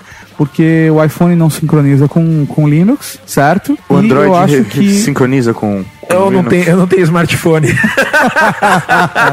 Ai, tadinho. É, então, não Mas, é. se não me engano. O telefone ele dele é por linha de comando também. o telefone dele é de linha de comando. É. É, eu sei que uma, uma coisa que você levantou que eu até lembrei. Ele não precisa nem de tela. É, às vezes o Linux ele tem tan- tanta, é, tanta liberdade que às vezes fica confuso de você ter muitas opções de pra onde ir. E a mesma coisa aconteceria com o telefone. O Android em si, ele não tem apenas uma, um- não tem uma única versão, ele tem várias. Então, de repente, Aham. não dá pra dizer assim se ele vai sincronizar bem, não vai. Vai depender também do, do Android que você tá usando. Exatamente. É, então, essas coisas vão variar. Então, assim, por exemplo, uma pessoa que tem um iPhone, não é recomendado que ela tenha um sistema operacional Linux. Então, depende. Existe, existe o iTunes para Linux? Não. Ah, então no- quem tem iPhone esquece o Linux. Não, mas é isso mesmo. É isso mesmo. Não tem, não tem nenhuma versão do, do iTunes pro Linux. Isso atrapalha bastante se você tem um, um mobile da Apple, né? Um iPhone. Ou um iPod Touch, ou um iPad. Qualquer um desses. desses Eu tenho uma solução pra gadgets. isso. Qual? Nos computadores, normalmente, você compra, quando você compra um notebook, já vem o CD do Windows, instale um separado pra você jogar jogo e sincronizar com a iTunes. É o que você faz, não é? É, só que eu não uso iTunes. Eu não tenho o celular. Mas aí eu acho que tá um fica um dos grandes, dos grandes problemas do Linux que você acaba tendo que ter dois sistemas operacionais para fazer algum para ter algum uso básico. Eu acho é, não é tivesse- básico, na verdade. É, né? mas eu acho que um programa como o iTunes, por exemplo, já que a comunidade é aberta, poderiam fazer alguma coisa mais simplificada, até pelo menos- nem que seja para você sincronizar, ou passar música para ele, ou pegar os contatos, alguma coisa Concordo poderia e ser criada nesse digo sentido. Digo mais, a própria Apple poderia disponibilizar, porque a maioria das outras empresas disponibilizam coisas para Linux. A Apple hum, que fala tanto assim, olha, eu, eu gosto de usabilidade, eu quero que o seu que o usuário se sinta à vontade com tudo que a gente faz, eles poderiam disponibilizar. Não. Mas ele quer que você É. sinta à vontade com o equipamento dele. Exatamente. Ou seja, então nesse caso eles, eles cometem um pecado, né? Que é. É a maçã. Que é o pecado que o Windows cometia antes e agora tá começando a aprender a não cometer tanto.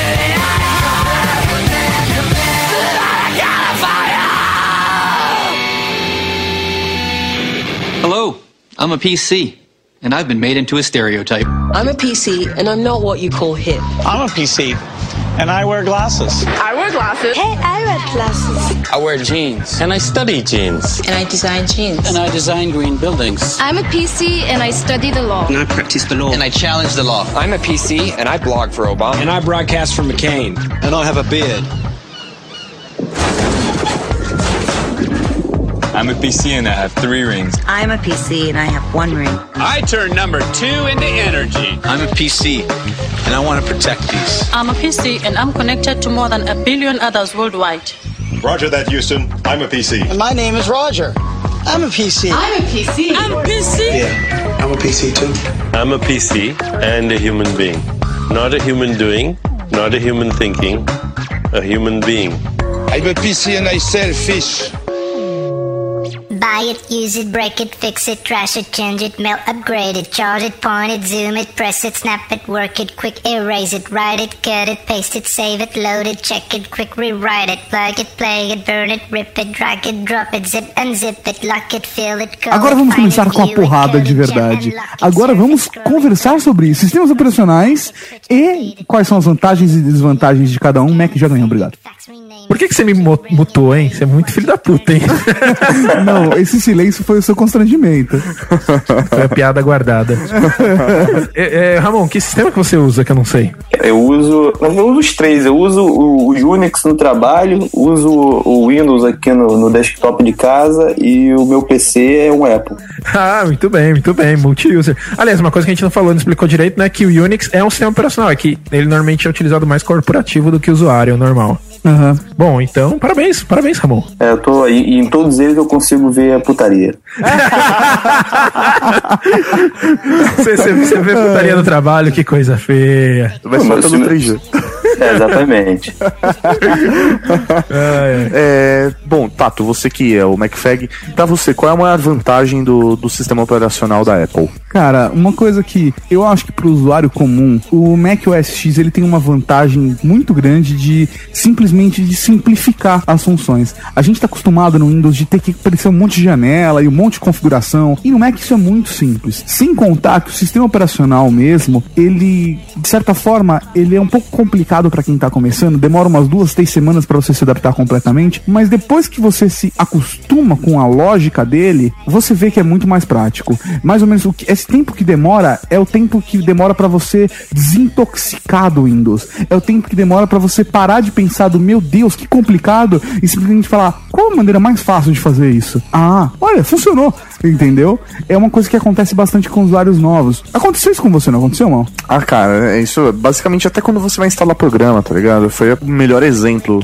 Tá, eu baixei. Normalmente com Windows é o quê? Você vai lá, faz o download do arquivo executável e manda instalar, né? Com o Mac não, você faz o download, ele terminou o download, abre pra você uma janela e fala: clique aqui pra finalizar. Pronto, você clica e tá, tá instalado, sabe? Ou às vezes só arrastar.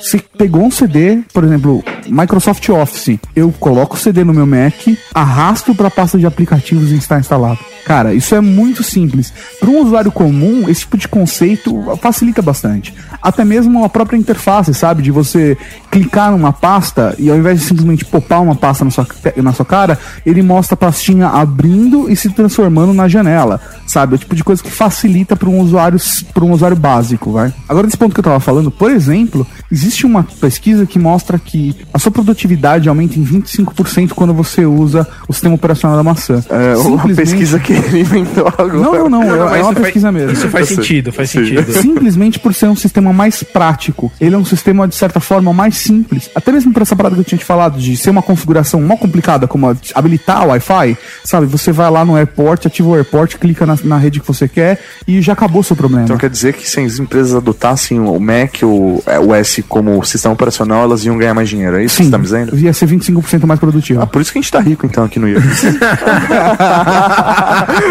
Mas depois que a gente comprou o Mac, a nossa produtividade aumentou. Você tá mentindo? Não, não. Quando a gente comprou os dois Macs, realmente a produtividade subiu. Então, mas isso daí tá associado também com o seguinte: o Windows tenta fazer isso, tenta ser totalmente automático. Só que ele Tenta. faz isso da maneira errada. Tenta, tenta. Não é ser automático, é ser eficiente. É, é- é isso que eles deveriam ter Não feito. adianta nada você ser automático e perguntar o que a pessoa quer fazer a cada passo. Essa, essa parte do Windows aí é desenvolvida lá em Lisboa, né? É, uma outra vantagem, tadinhos cara, para o usuário do Mac é a próprio, o próprio sistema operacional que ele já vem bem completinho, sabe? Quando o usuário do PC compra o Windows, vem só o Windows, o bloco de notas e dois joguinhos toscos. Agora, quando você compra o Mac, ele já vem com um pacote iLife, então ele já tem, por exemplo, editor de foto, editor de vídeo, todas essas coisas do dia a dia, sabe? Ele já tem uma ferramenta que facilita para você, como por exemplo o próprio GarageBand, que é a ferramenta que a gente usa para editar o podcast. A gente não pagou nada por ela. Na ela já verdade- vem junto com o sistema operacional. Na verdade, essa falta de aplicativos do Windows é o que financia a China, cara. Então não vem. Ai, ai. Mas é uma outra vantagem que eu também acho bacana do Mac. Bem, eu acho que esses são os pontos principais mesmo das vantagens do Mac. Qual é a crítica, Dartinho? A, a crítica é o seguinte: proprietário. Muitas das coisas do Mac são proprietárias. Ele realmente não vai ter para nenhum outro sistema operacional, justamente porque eles são uma fábrica de hardware e não de software. Certo? Mas assim, eles poderiam pra. Justamente quando você compra um iPhone, você deveria ser capaz de utilizar todas as, as, as opções do seu iPhone em todos os seus, os seus computadores. Você só consegue no Mac. Então você é obrigado a, a casar os dois. Então, todos os equipamentos são meio que. É como se eles fizessem uma, uma linha de exclusividade. Você só você tem que ter o, o kit. Sabe igual em RPG, quando você vai no joguinho e vai ter que pegar o capacete do, da raposa junto com a capa da raposa, é a mesma coisa. Então, esse, esse é, é a minha maior crítica pra Apple. Acaba te forçando a comprar todos os produtos. Às, às vezes você só quer o iPhone. Por exemplo, eu acho o iPhone muito legal, mas eu não vou comprar. Primeiro, porque eu não tenho dinheiro. Que é o motivo principal. Segundo, por causa disso, porque eu não vou poder utilizar tudo dele. Cara, esse eu acho que na verdade é um erro do sistema operacional do iPhone e não do Mac OS X. Por quê? Na verdade, o Mac, Mac OS X ele é compatível com o iPhone. A grande questão é que o iPhone não é compatível com outros sistemas operacionais da mesma maneira que é com o Apple. Mas com a nova atualização tá, do iOS 5, ele já é independente. Você consegue utilizar ele independentemente do, do seu computador. Por exemplo, outra coisa que ele tinha, hoje em dia não tem mais, Firewire, Firewire eu acho que já não tem mais, né? É, tem, tem, mas não tem. Agora tem o Thunderbolt. É. É, Então são essas interfaces que ele faz, por exemplo, só pra ele. Só pra ele ninguém mais pode usar, entendeu? Então, essas coisas proprietárias me. É, mas, é é sistema hardware, operacional, é é do- do, hardware. Vamos tentar, mas- vamos tentar encontrar um defeito. é, acho que esse é o desafio do programa hoje. Vamos tentar encontrar um defeito do Mac com o Darty. Vamos lá. Ah, tá. Bom, é que assim, eu associo muito. Como a Apple faz exatamente isso, ela associa o hardware ao, ao software, eu associo assim. Caso mas contrário. sistema operacional. Caso contrário, se for pensar só no sistema operacional, Isso. eu não vejo problemas. Eu Próximo tenho, eu tenho um problema. Pode falar. É, você não tem a mesma gama de, de programas e aplicativos aí que você encontra, por exemplo, para um Windows, para um Mac. Sério? Sim. O que você É, joga? eu, eu quero jogar Assassin's, Assassin's Creed. Ah, tá. De jogos. Realmente. Não, tá. Jogos. É que você falou aplicativos. E jogo é o quê? Não, peraí. Eu pensei em. Olha só que coisa. Ele tá fazendo contraponto. Ele não tá nem aí o que ele tá fazendo. Ah, eu- ah, eu acho que a plataforma da, da Apple com certeza ganhou bastante com a entrada do Steam, tá? Que realmente foi uma grande vantagem pro Mac. Mas, realmente, cara, em jogos, se você tá procurando uma máquina pra jogar, não compre o Mac. Ou Eu- compre e coloque o Windows junto. É, é, você faz, você, você já roda no bootcamp. aí. mas aí, por exemplo, essa coisa, ah, você compra e roda, compra e roda. Por exemplo, então eu prefiro ter o Windows direto. Por Ah, quê? depende. Porque, pô, de todas as plataformas que vocês estão me dizendo, nenhuma. Todas vocês falam, ah, então compra o Mac e roda o Windows. Ah, compra o Linux e roda o Windows. Calma. Nenhum momento vocês falaram, ah, compra o Windows e roda o Mac, ou bem. compra o, Lin o Windows Não, não, e não, roda o é que tá Linux. falando dependendo do uso. E aí? Calminha. Depende- então é o seguinte, é tá você falando vai para acessar- jogar, Mauri. Você vai baixar torrent no seu Windows? Você vai baixar. Então compra um. Você Eu vai baixar, você vai baixar, você vai baixar coisa de casar que nem sei se ainda casar existe. Você vai ficar De baixando casal, você vai baixar coisa de casal carinho. Você, você vai ficar baixando arquivo Um beijo pro casal carinho, velho, eu adoro. Você vai baixar arquivos sem eh, indiscriminadamente da internet com seu Windows, você vai pegar um Eu vírus. vou baixar um Napster lá, por exemplo. Você vai pegar um Windows. Você vai pegar um vírus. vai pegar um É a mesma coisa. Isso. Você vai pegar, você pode pegar um Windows e fuder seu computador. Mas, por exemplo, é que na verdade esse ponto de discussão se tornou em jogos. É que o Darty, por exemplo, ele usa o Windows pra jogar. É esse o ponto, entendeu? Então, não, mas beleza. Aquilo que ele, você faz no Mac. Beleza? Certo. Você gosta de ilustrar. Você consegue ilustrar no Windows? Sim, mas bem pior. Por que bem pior? Então por que você tem Corel instalado no seu Mac? Que você tem o Windows rodando? Então, Peraí, você pode me ouvir? Simplesmente. Ui, ui, ele quer ser ouvido. Simplesmente, simplesmente pelo fato de que algumas gráficas obrigam você a ter o Corel. Eu fiz isso por conta da Cavalaria Geek, porque as artes têm que ser emitidas em Corel. Elas são desenvolvidas aonde, professor Mauri? Ele nem sabe, velho. Como assim? As artes são, Illustrator. são feitas no Illustrator. Ah, tá, que eu não tinha são- entendido a sua pergunta É porque, sim, é, por- é porque o fornecedor precisa das artes em Corel. Por mais que EPS seja a mesma coisa, eu tenho que ter o Corel. E pra ter o Corel, eu preciso rodar o Windows. Por exemplo, por que Eu você não que- deveria usar o Windows? Se você fala, pô, estão me inv- invadindo meu computador aqui, pô, meu computador tá dando blue screen, porra, esse computador, esse programa aqui demora demais pra subir, porra, esse Windows demora demais pra subir, instala um outro sistema operacional. Então aí você usa o seu Windows pra jogar e o outro sistema operacional pra trabalhar de verdade. Pra o trabalhar de é que- verdade. O problema é que você todo acaba tendo sempre que ter o Windows, ou no Mac ou no Linux, é porque o 90 e tantos por cento do- das pessoas que estão usando o computador hoje tem o, o Microsoft Windows, né? Então você tem que ter alguma interface com ele, porque ou você tá com uma versão do, de um dock que só abre no, no Windows, ou você quer jogar, então tem muita coisa que você fica travado. Eu, quando uso o, o Windows no trabalho, trabalhando com pacote Office lá, instalado numa, numa máquina com Windows 7, e, e venho depois editar esse mesmo documento aqui no, no meu notebook, no, no Apple, ele abre com algumas diferenças. É, O, o documento, embora seja o mesmo, ele, ele muda um pouco a formatação, ele muda a forma de aparecer, o zoom é diferente, que vai causando um desconforto. Eu acho que para quem trabalha, por exemplo, usando pacote Office, Excel, PowerPoint, Word, é muito mais cômodo trabalhar no Windows do que usar, mesmo que seja o pacote Office do, da Apple. Porque quando você for abrir é, ou num cliente ou mandar para alguém que vai estar usando o Windows, ele vai estar com uma cara diferente do que você está vendo no, no Apple. Se é que mesmo assim Ah. eu sinto esse problema no Windows, tá? Eu trabalhava uns tempos atrás com Windows é, na, na nave Vogon e eu senti que dependendo da versão do Office que eu tinha, ele perdia completamente a formatação para outras máquinas. Ou seja, dava na mesma. Fora, fora o seguinte, eu trabalho atualmente fazendo sites. E eu tenho que testar a porra do site no IE. O que me mata quando eu falo tem que testar no IE6, eu tenho. No IE6, velho. Não, ainda bem que agora não é mais obrigatório IE6 pra tudo, só pra algumas coisinhas. Então, assim. No IE6 você tinha que colocar aquele site com fundo cinza, um bonequinho lá, estamos trabalhando. Eu- eu aquele quero- gif do boneco cavando. Eu quero ver alguém acessar com IE6 e Year Geeks. É, não conseguiram. É. Tem uma mensagem bonita lá. E não merecem. É, não merece mesmo, né? Então, assim, eu, eu sou obrigado a testar no IE, né? E, assim, além de eu estar com preguiça de ficar configurando toda vez que trocarem minha máquina ou qualquer coisa assim, eu sou obrigado a usar a porra do IE, então foda-se, deixa lá, tá lá.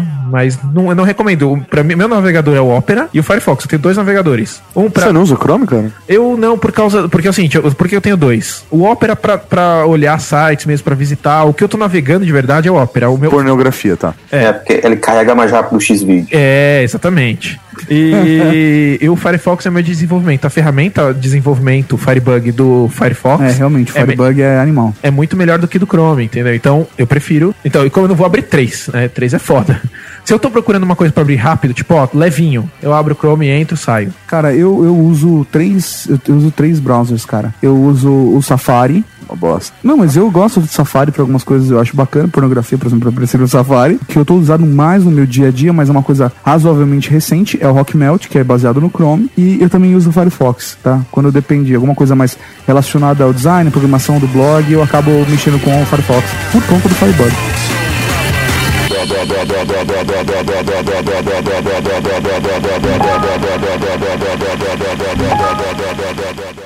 Olá, eu sou o Mac. Mac enviou uma saudação. Aceitar ou cancelar? Aceitar. E eu sou um PC. Você está respondendo à saudação do Mac. Aceitar ou cancelar? Aceitar. PC, quem é esse cara? Mac está fazendo uma pergunta. Aceitar ou cancelar? Aceitar. Ele veio com o Vista, meu novo sistema operacional. Nós PCs temos muitos problemas de segurança, então ele pede autorização pra quase tudo que eu faço. Você está mostrando os efeitos do Vista. Aceitar ou cancelar? Aceitar. Eu poderia desativá-lo, mas ele não me daria mais nenhum aviso de perigo, e isso não faria o menor sentido, né?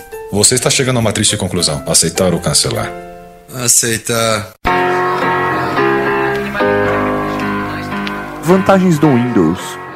Próximo. Não, Cara, a única, games. que, a única que a gente já falou. Qualquer coisa tem pra Windows.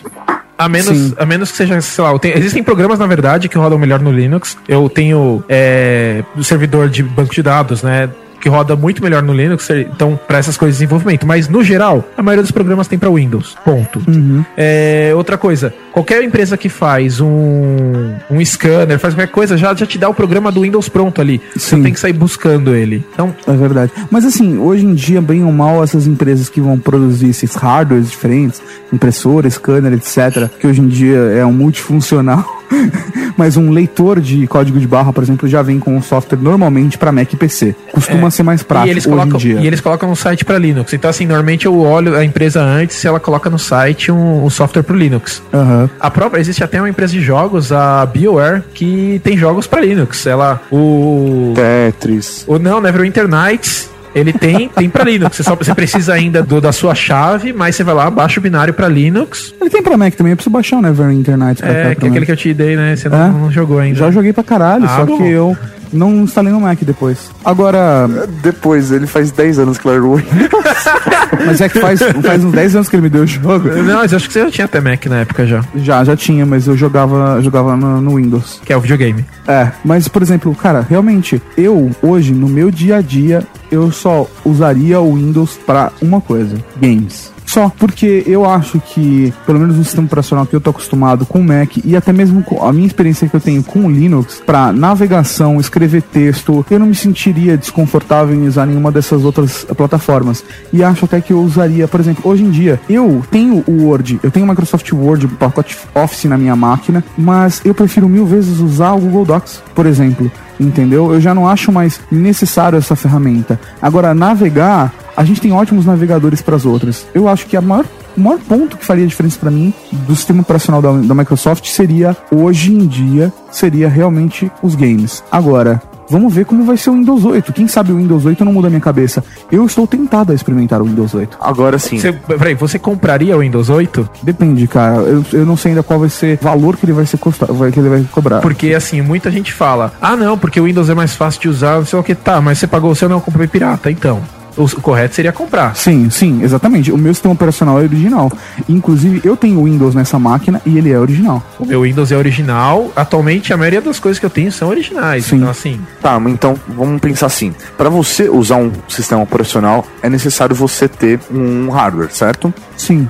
Então, eu acho que aí é uma outra vantagem do Windows. É uma vantagem do Windows. Com você certeza. ter fácil acesso em baixo custo à utilização desse sistema operacional. É, na verdade, essa é aquela briga do pessoal fazendo. Vocês já viram a lei de pirataria que tá saindo dos Estados Unidos, na, na Europa, blá, blá, que espero que não, não vão pra frente. É exatamente isso falando. Olha, nós pararíamos de piratear. Né, o pessoal que é contra fala, pararíamos se fosse cobrado um preço justo. Assim como a empresa de música, eu, eu pagaria por um CD se o, se o preço fosse justo. O, preço- o dinheiro vai tudo pro empresário que fica milionário e o artista não. Com certeza. É, o, o problema do, do Windows também é que ele faz fazem tantas versões. Geralmente, quando você compra um PC de baixo custo, ele vai te dar aquele Windows Starter, que é uma versão completamente capada do sistema operacional. Aí, quando você chega na sua casa, o cara formata o computador, baixa um Windows Ultimate ou Professional na internet e vai instalar aquela versão. A versão que ele tem proprietária é uma porcaria, que não serve pra quase nada.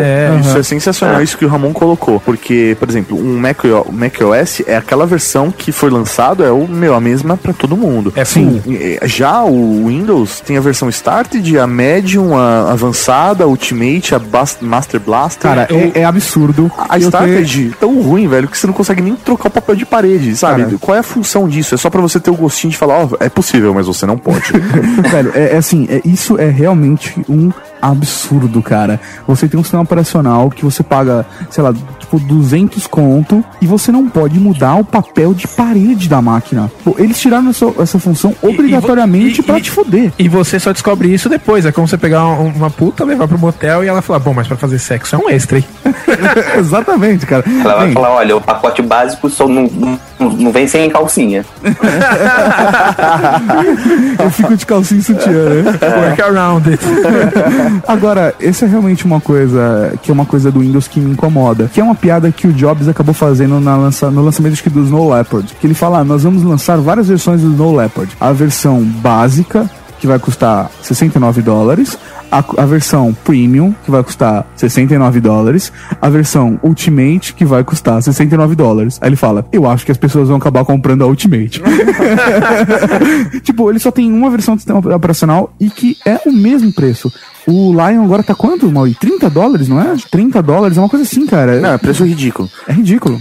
Mas pra você conseguir usar ele, você precisa É. gastar 3.500 reais numa ma- num hardware. Não, não, não. é menos. Hoje no Brasil você consegue Tá, comprar velho. com 2 mil reais um Mac. Não. Consegue. Qual você Ó, compra? Eu compro um- Usado. Não, não. Não, compra, compra um Mac Mini. O Mac Mini é 2 mil reais. Eu tô entrando aqui Tá, na loja. você precisa de um monitor, né? Que custa mais 600. Não, é se você já um tem. teclado não, pera, pera, que custa pera, mais pera aí. 500. Mauri, o que eu tô dizendo é o seguinte: você já tem um teclado, um mouse e um monitor. Você consegue ter um Mac por 1.799. É só você trocar a CPU. Tá, beleza. Válido. Você entendeu? É, agora, eu, uma coisa que eu também não entendo, é, vocês estão falando que o- hoje o principal uso do, do Windows seria para o cara que quer jogar. Eu eu, a, isso. é, e, é, eu, a partir de um tempo que peguei, comecei a pegar o- mais os videogames para jogar, do Xbox One, depois o PS3, PS2, é, eu parei de jogar no, no computador. E eu acho que hoje em dia, que todos os jogos que saem pro, pro computador têm um- uma versão dele pro, pros consoles. Então, como é que o. o, o que, que é mais interessante o cara ter o Windows e um computador do que ele ter um Xbox, por exemplo? Então, a maior vantagem de você ter um computador hoje é você ter a possibilidade de comprar os jogos mais baratos. É, cara, com o Steam se tornou, velho, uma luta. É, assim, uma briga impossível de perder, cara, pro Steam.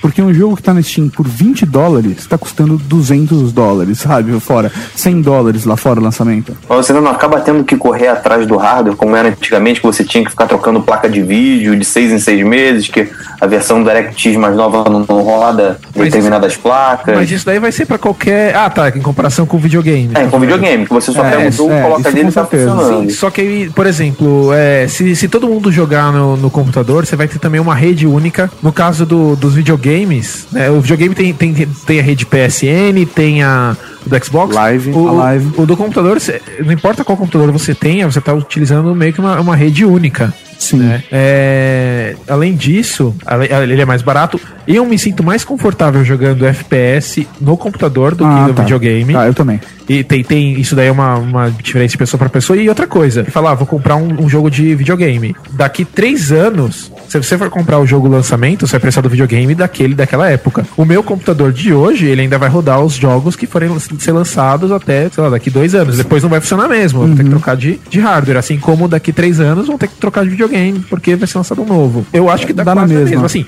tem razão. Se, se você adora jogo, vai pro videogame, porque o videogame é mais foda. O que eu vou fazer? Ele vai te dar uma experiência com- mais completa, porque esse é o foco dele. Agora, se você tá comprando uma máquina para múltiplas funcionalidades, por exemplo, você vai com- você fala, ó, vou comprar aqui um videogame e um computador. Você vai gastar 2 mil no videogame, mais 2 mil no computador. Aí você fala, vou comprar uma só. Você pode comprar quatro, pagar 4 mil e ter uma super máquina que você vai fazer seus trabalhos e no meio do seu trabalho você, ah, vou dar uma jogadinha. Vai variar, né?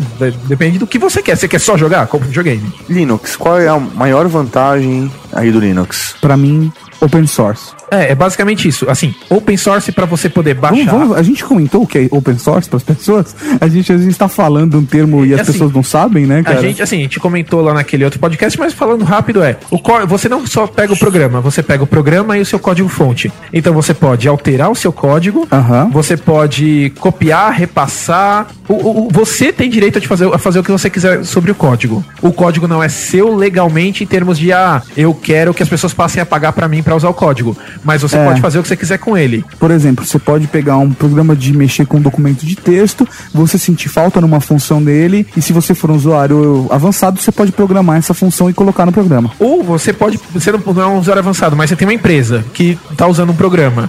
E você queria que aquele programa fizesse alguma coisa, paga um programador para alterar o código para você. você. Você tem dinheiro, você não compraria um programa? Paga um programador, ele altera e pronto. É o que o Google faz. E deixa exemplo. com a sua cara, né? É, o Google faz isso. Ele tem os programadores dele, pegam códigos Linux, alteram e devolvem para a comunidade. A Oracle, a IBM, elas fazem isso. Legal. É, eu posso baixar o programa que eu quiser, não pago por nada. Se tiver um bug, eu posso enviar para a comunidade, a comunidade resolve. Eu posso resolver para a comunidade, eu posso melhorar o programa. Então eu, eu sou livre. Essa, essa é a palavra básica sobre o Linux. Eu acho que a, é, a maior vantagem é justamente você ter essa liberdade. Mas eu acho que, em compensação, da mesma maneira, a maior desvantagem para quem vai usar o sistema operacional Linux, eu acho que eu só recomendaria ele para aquela pessoa que já é médio para avançado. Aquela pessoa que vai iniciar, eu não é, recomendaria porque ele não vai ter um telefone para ele ligar e xingar. Quantas vezes você ligou para um telefone e xingou o pessoal da Microsoft? Eu nunca fiz isso porque eu sempre usei pirata. É, então. Aí é que tá. Por exemplo, uma coisa Eu tô que. sendo honesto. Não, não, sério, eu, usei, sério. eu, eu usei uma vez. O meu Windows Vista, ele não era pirata. Ele era original porque veio com notebook e eu nunca tive problema com ele. Então, o- por exemplo, um amigo meu tinha um projeto pra ensinar pessoas carentes a utilizar o computador. O projeto era em Linux, ou seja, ele não gastou nada pra fazer o projeto, né? Assim.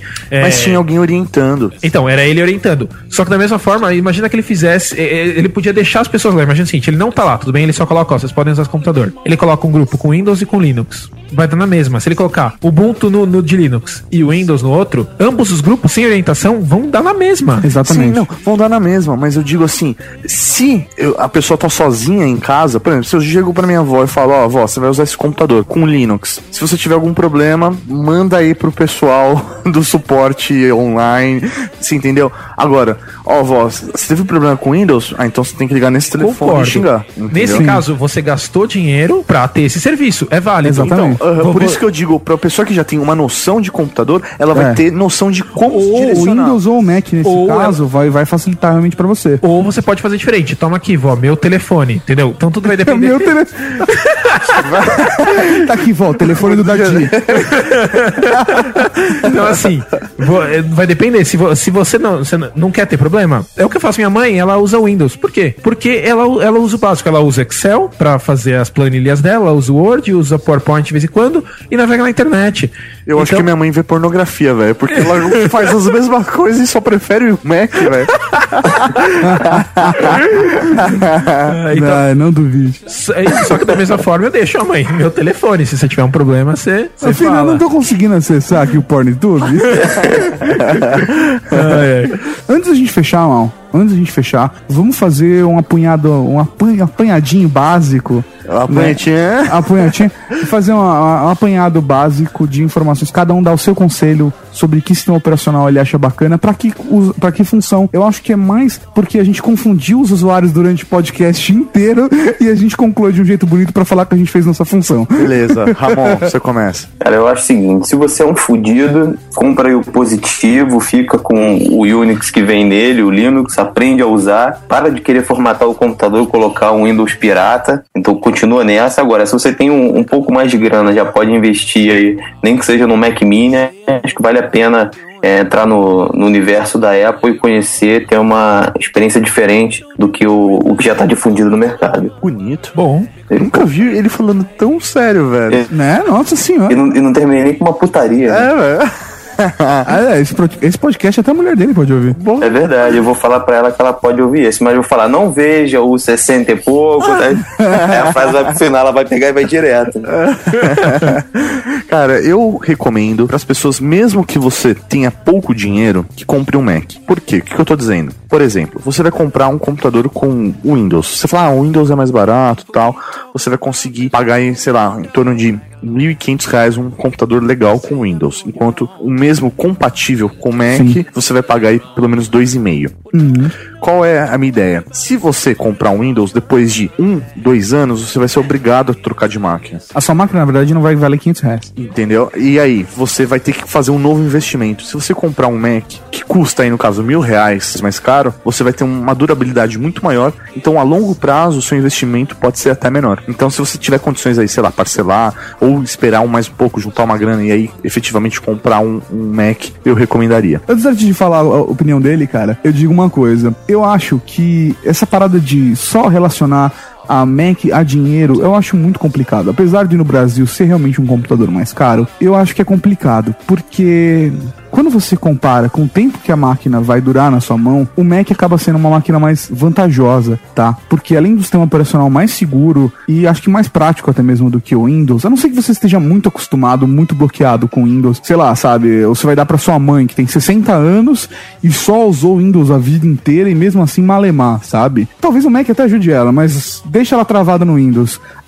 Principalmente se você não gosta da sua mãe. Agora sim, a, a grande parada é a seguinte: o Mac, ele acaba se pagando pelo, pelo, pelo ponto de que eu comprei um Mac, eu paguei 3 mil reais na época, era um MacBook branquinho. Eu fiquei com a máquina durante 3 anos e depois de 3 anos eu vendi ele por 1.800, cara. Quer dizer, o preço dele nesse ponto, acho que foi super vantajoso. Ele durou bastante tempo. Mas agora, focando no sistema operacional, eu acho que o Linux pode te passar uma experiência bacana, mas de qualquer forma, entre os dois, eu ainda acho que o Mac vai te causar uma experiência melhor. O Windows, ele soluciona alguns problemas, com certeza. Mas eu acho que o fato de você usar várias vezes, muita gente usa, cara, sistema operacional pirata, isso vai prejudicar a sua máquina. Não daquele jeito que o pessoal fala, você vai instalar, vai foder o seu computador, não vai queimar seu hardware, sabe? Mas eu acho que você perde muito da experiência que um sistema operacional pago pode realmente te oferecer. Se você não está disposto a pagar por nada, meu, usa um Linux. Simples assim. Agora, se você vai jogar, na minha opinião, você tem que ter um PC rodando Windows. Infelizmente, é a melhor opção, cara. Apesar de eu, em alguns pontos, ser contra o Windows, sabe? Por exemplo, porra, quando a gente recebeu o Série 9, mal, lembra que eu te falei? Sim. Que era, cara, uma máquina linda, perfeita. A única coisa que eu instalaria é um outro sistema operacional nela. Eu colocaria ou o Mac OS, infelizmente não poderia, mas colocaria um Linux nela. Legal. Você não ia perder dinheiro mesmo, né? Darty? Bom, eu na verdade recomendo os três. Então vamos lá, se você tem grana e você ou então se você é da área criativa de imagem, Aham. som, meu, pega o, pega o Mac, cara. Você- não vai se arrepender, sabe? Você tem grana mesmo pra gastar, ele vai durar bastante, vai ter os aplicativos, tal. Se você é um cara que gosta de liberdade, você né, tem conhecimento ou você não é, você você quer tentar uma coisa diferente? Também vai pro Linux. E que não vai te decepcionar. É, eu, eu diria o seguinte, Linux, três palavras, né? É, privacidade, segurança E liberdade. e- Libertinagem. liberdade. É, não, é liberdade, segurança e privacidade. Agora, se você chuta cachorro, sabe? se você se você come a mãe dos seus amigos. É, ou então se, se você, se você tá lá no, naqueles programas de inclusão digital, né? ou então se você só, só quer só realmente navegar, você não, realmente não manja porra nenhuma de computador, Aham. Então, cara, você Vai- tem mais é que pra se lan fuder. Tem mais é que se né? fuder. Só no Windows. Você tem mais é que se fuder.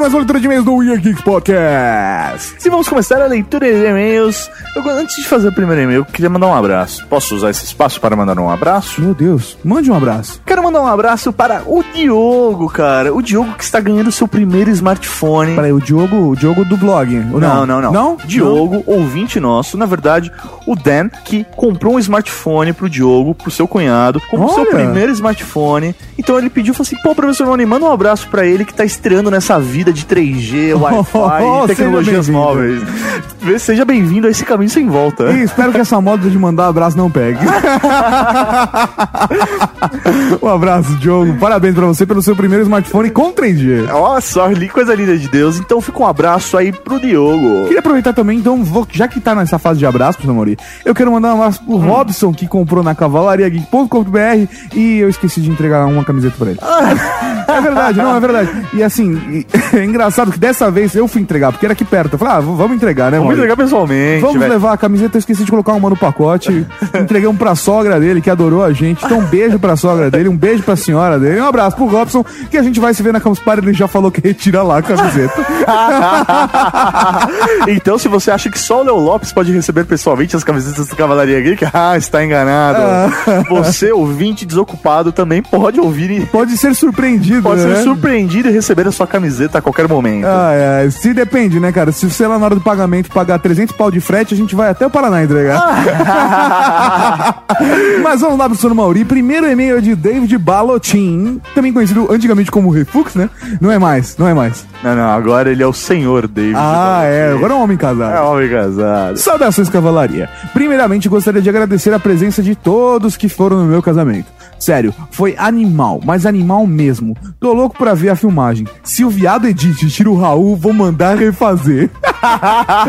Mano, pra quem não sabe, a gente foi no casamento do, senhor David Balotin e da sua senhora Ami.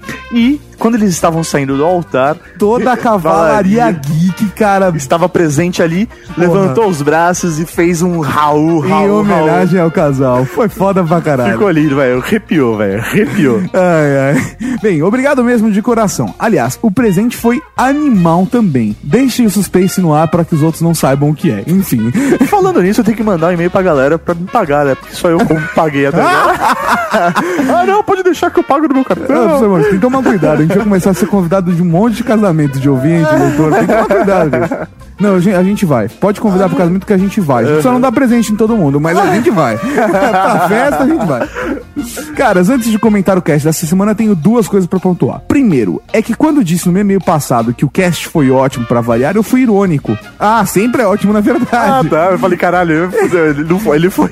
E dois que, vejam só, estava eu em Punta del Este, andando com a camiseta Use the Force, aí eletrônicos estavam bem caros pra falar a verdade, mas resolvi perguntar um preço. Entrei com minha esposa na loja, lembrando que era minha viagem de lua de mel, e o atendente ficou me olhando meio estranho. Aí perguntei o preço, estava absurdo de caro. Agradeci, viro de costas, ela manda um May the Force be with you. Caralho, velho, olha que lindo. Então fica a dica, camisetas da Cavalaria que rendem ciscadas internacionais. Caralho, mano. Puta que pariu, cara. Na May the de- Force be with you, cara. Parabéns. Não, não, velho. Na lua de mel, maluco. ah, que beleza. Tudo a ver com essa parada de Star Wars e tal. Espero que ele tenha visto estrelas, né, cara? Na lua de mel. Não, o cara recebeu uma cantada de outro na lua de mel, velho. Porra, alguém ficou sem sexo daquele dia. Quanto ao cast, ah, deixa pra lá. Só sei que quase nunca consigo jogar com vocês. Pô, é fácil, cara. É só pegar um dia de madrugada, né, Sim, mano? na madruga estamos Campus Party. lá. Campus, Party, vamos jogar Team Fortress, não vamos? Fechado. Vamos reunir uma galera e jogar Team Fortress. E preciso adicionar o Hiro agora. Deve ser muito divertido jogar com ele. Não, não é. Não, não Só é divertido se você tá no time dele. Exatamente. Um abraço, David Balotin. Abraço. Próximo e-mail de Nicolas Valentim. Deve Valentim. ser- Eles são parentes? É, o- não, é o Valentin, lembra? A Valentim. Ah, tá. Olá, olá, geeks. Aqui é Nicolas, 19 anos, Guarulhos, de sempre, né? Sabe como que é? Sim, sim. Gostaria de dizer o quanto gostei do último podcast sobre Team Fortress. Só que dessa vez resolvi me expressar com uma mensagem de voz. Ela está anexa a essa mensagem. Não, não está, então vamos. Ele esqueceu de anexar, mas a gente leu com uma demonstração de afeto. não, não, não, não está. Nicolas, você manda que a gente toca depois, não tem problema. Aham, sim, sim. Sua chamada está sendo encaminhada para a caixa de mensagens e estará sujeita a cobrança após o sinal.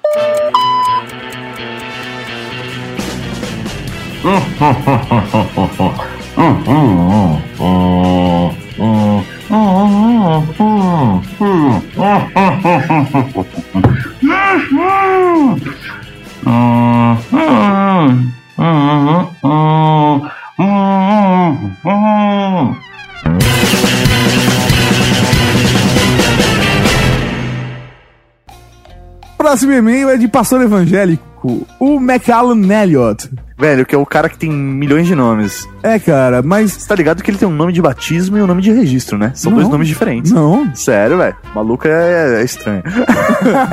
Bem, vamos lá. Aqui é Elion McKellen, conhecido com vocês como pastor evangélico. E agora responde por Jeg de Patins. Esse é o nome de batismo dele?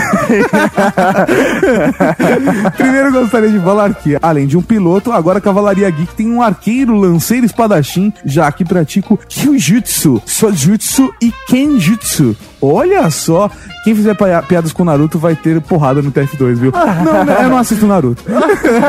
não fiz nem referência. Não sei nem o que é. Amei o conceito da loja. A ideia de vídeos explicando os produtos na página foi genial. Em breve vou comprar uma camiseta. Adolescente é fogo. Mas adolescente é fogo se você comprar todas. É, foda. Mas bem, fui eu quem disse durante uma partida de Left 4 Dead 2 que queria ver a Paris Hilton no podcast. Sim, morri, mas estava chavecando no MSN tentando consertar o microfone. Peraí, tava chavecando quem no microfone? bem, tanto que caí e crashei diversas vezes no jogo. Lembram-se? Aham, sim, lembro, com certeza. O cara morreu. né? Além disso, senhor Mauri, suas centres e os heavies que você cura não sobrevivem muito à minha habilidade como spy. Certo, mano? Giovanna Feelings. certo, mano. Certo. Aliás, amo o jeito dela. Por falar em TF2, tem uma história pra contar. Certa vez, em uma partida no servidor Terra, estava o Tato abaixadinho em seu canto atualizando seu teleporter, enquanto protegia o ponto de captura. Eis que eu, como spy honesto, digo no chat: Tato, bela base que você tem. Tato, abre o olho. Então eu largo. Tato, diga suas últimas palavras. Sou ignorado, me irrito e então, fazendo cosplay de engenheiro, pego um punhado de sappers, os posiciono em sua Sentry Dispenser, respectivamente, saco minha daga, dou um backstab, posiciono o último sapper no teleporte e ainda dou um rolê com o seu nick, para logo saber que as últimas palavras foram vá se fuder. É verdade. eu mandei foda essa. Nessa mesma partida eu consegui uma fila de backstabs, dois magics e dois heavies em sequência. E também dominei vocês dois. Estava on fire, porque pouco tempo antes eu perdi a minha namorada. Pô, lógico. É, é. É. Bem, bem, espero que não tenha feito um e-mail sem sentido. Estou cerca de 48 horas acordado, efeito do TF2. Porra, velho, você precisa arrumar uma nova namorada. Precisa, cara. Campus Party tá chegando, hein, cara. T- Tem mulher, tá? É impressionante. Mas tem, tem mulher.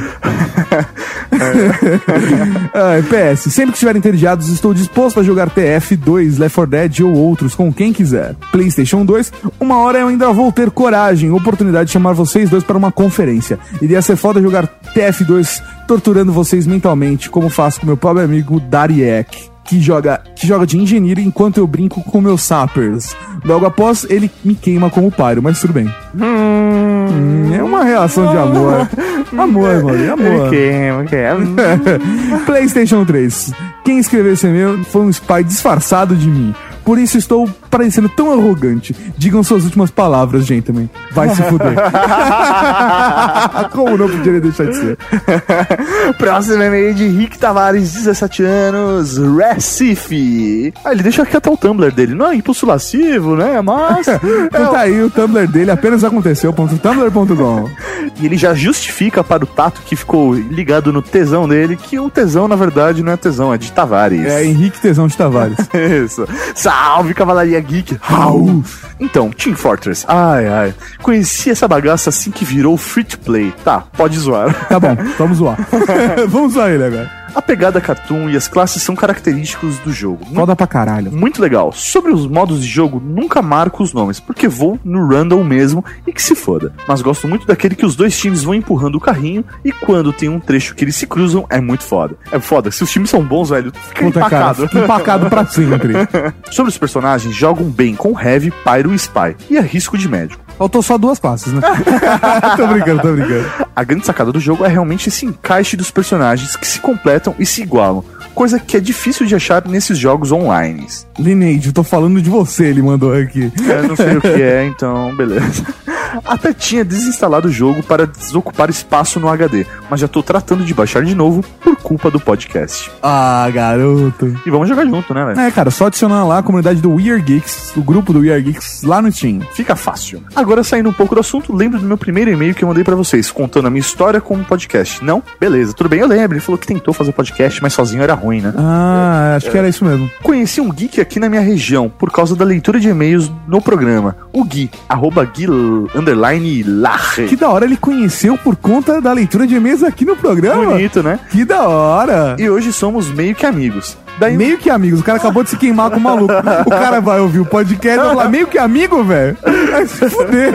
Aí, daí um dia desses, ele me apresentou uma amiga. Daí eu passei. Meio que amiga. Aí eu passei a gostar dela e queria dizer pra todo mundo. Pera aí, professor Mauri. Muda Pera aí. a trilha, muda a Pera aí, trilha. vamos mudar essa trilha. Professor Mauri, É. fala a voz, com, com, com aquela voz. Mari, eu te amo. Não, professor Mauri, você tem que fazer a frase, tipo assim, ó. Vamos lá. Daí eu passei a gostar dela. Queria dizer pro mundo todo: Mari, eu te amo. Pronto, falei. Pronto, ufa, valeu, até o próximo episódio. É isso aí. Que bonitinho, cara. Porra. Porra, Henrique, parabéns, cara. Parabéns. Não tem nada mais legal do que um homem apaixonado, cara. É verdade, cara, é verdade. Endorcemos aqui do fundo dos nossos corações que o McKellen Elliott arruma uma namorada assim como você por conta do Yergay. Sim, né? E que a Mari te faça muito feliz e que o Gui realmente vire seu amigo de verdade. que meio que seu amigo ficou chato. Velho, um abração pra você. E se estiver em Campus Party, por favor, procure, procure-nos a nós, né? Fica fácil, é só gritar onde tá o tato do busão e todo mundo vai te Que dizer. mancada. Então, Tato, como faz pra mandar e-mail pra gente? É só mandar e-mail pra weargeeks.weargeeks.net. E se você quiser mandar um e-mail de voz, basta anexar uma mensagem de voz junto ao seu e-mail ou mandar um link para o download. Só não façam como nosso amigo Nicolas Valentin, que não mandou o arquivo. E se você quiser, também pode mandar e-mail pra gente simplesmente clicando em contato lá em cima do blog. Fácil assim. E pra quem não sabe, professor Mauri, só pra aproveitar a finalização de e-mails, Hum. nós também temos um blog com, mais, com posts semanais, com atrações em vídeo, tem o Mundo Nerd, o TV Geek, cara, tem colunas de N post. Coluna N possibilidades. Velho, tem coisa pra caralho no conteúdo do blog. É só acessar o eargeeks.net. Não temos só podcast, né? Não temos um podcast, é só acessar lá e vocês vão gostar bastante, vocês vão querer largar mais esse vício. Ah, meu Deus. Então tá bom, até a próxima semana. E na semana que vem estaremos em Campus Party. Conteúdos especiais Campus Party. Especiais. Especiais. Falou, galera. Abraço. Tchau, tchau.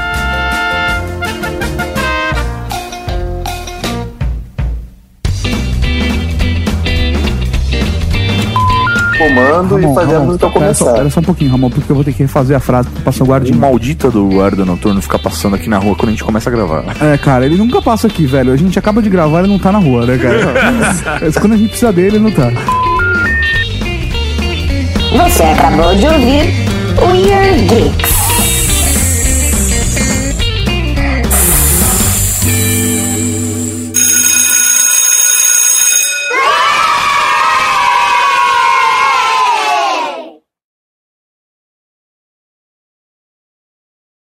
Reproduzir. É lógico que tudo dentro do programa. Puta que pariu, guardinha filho da puta.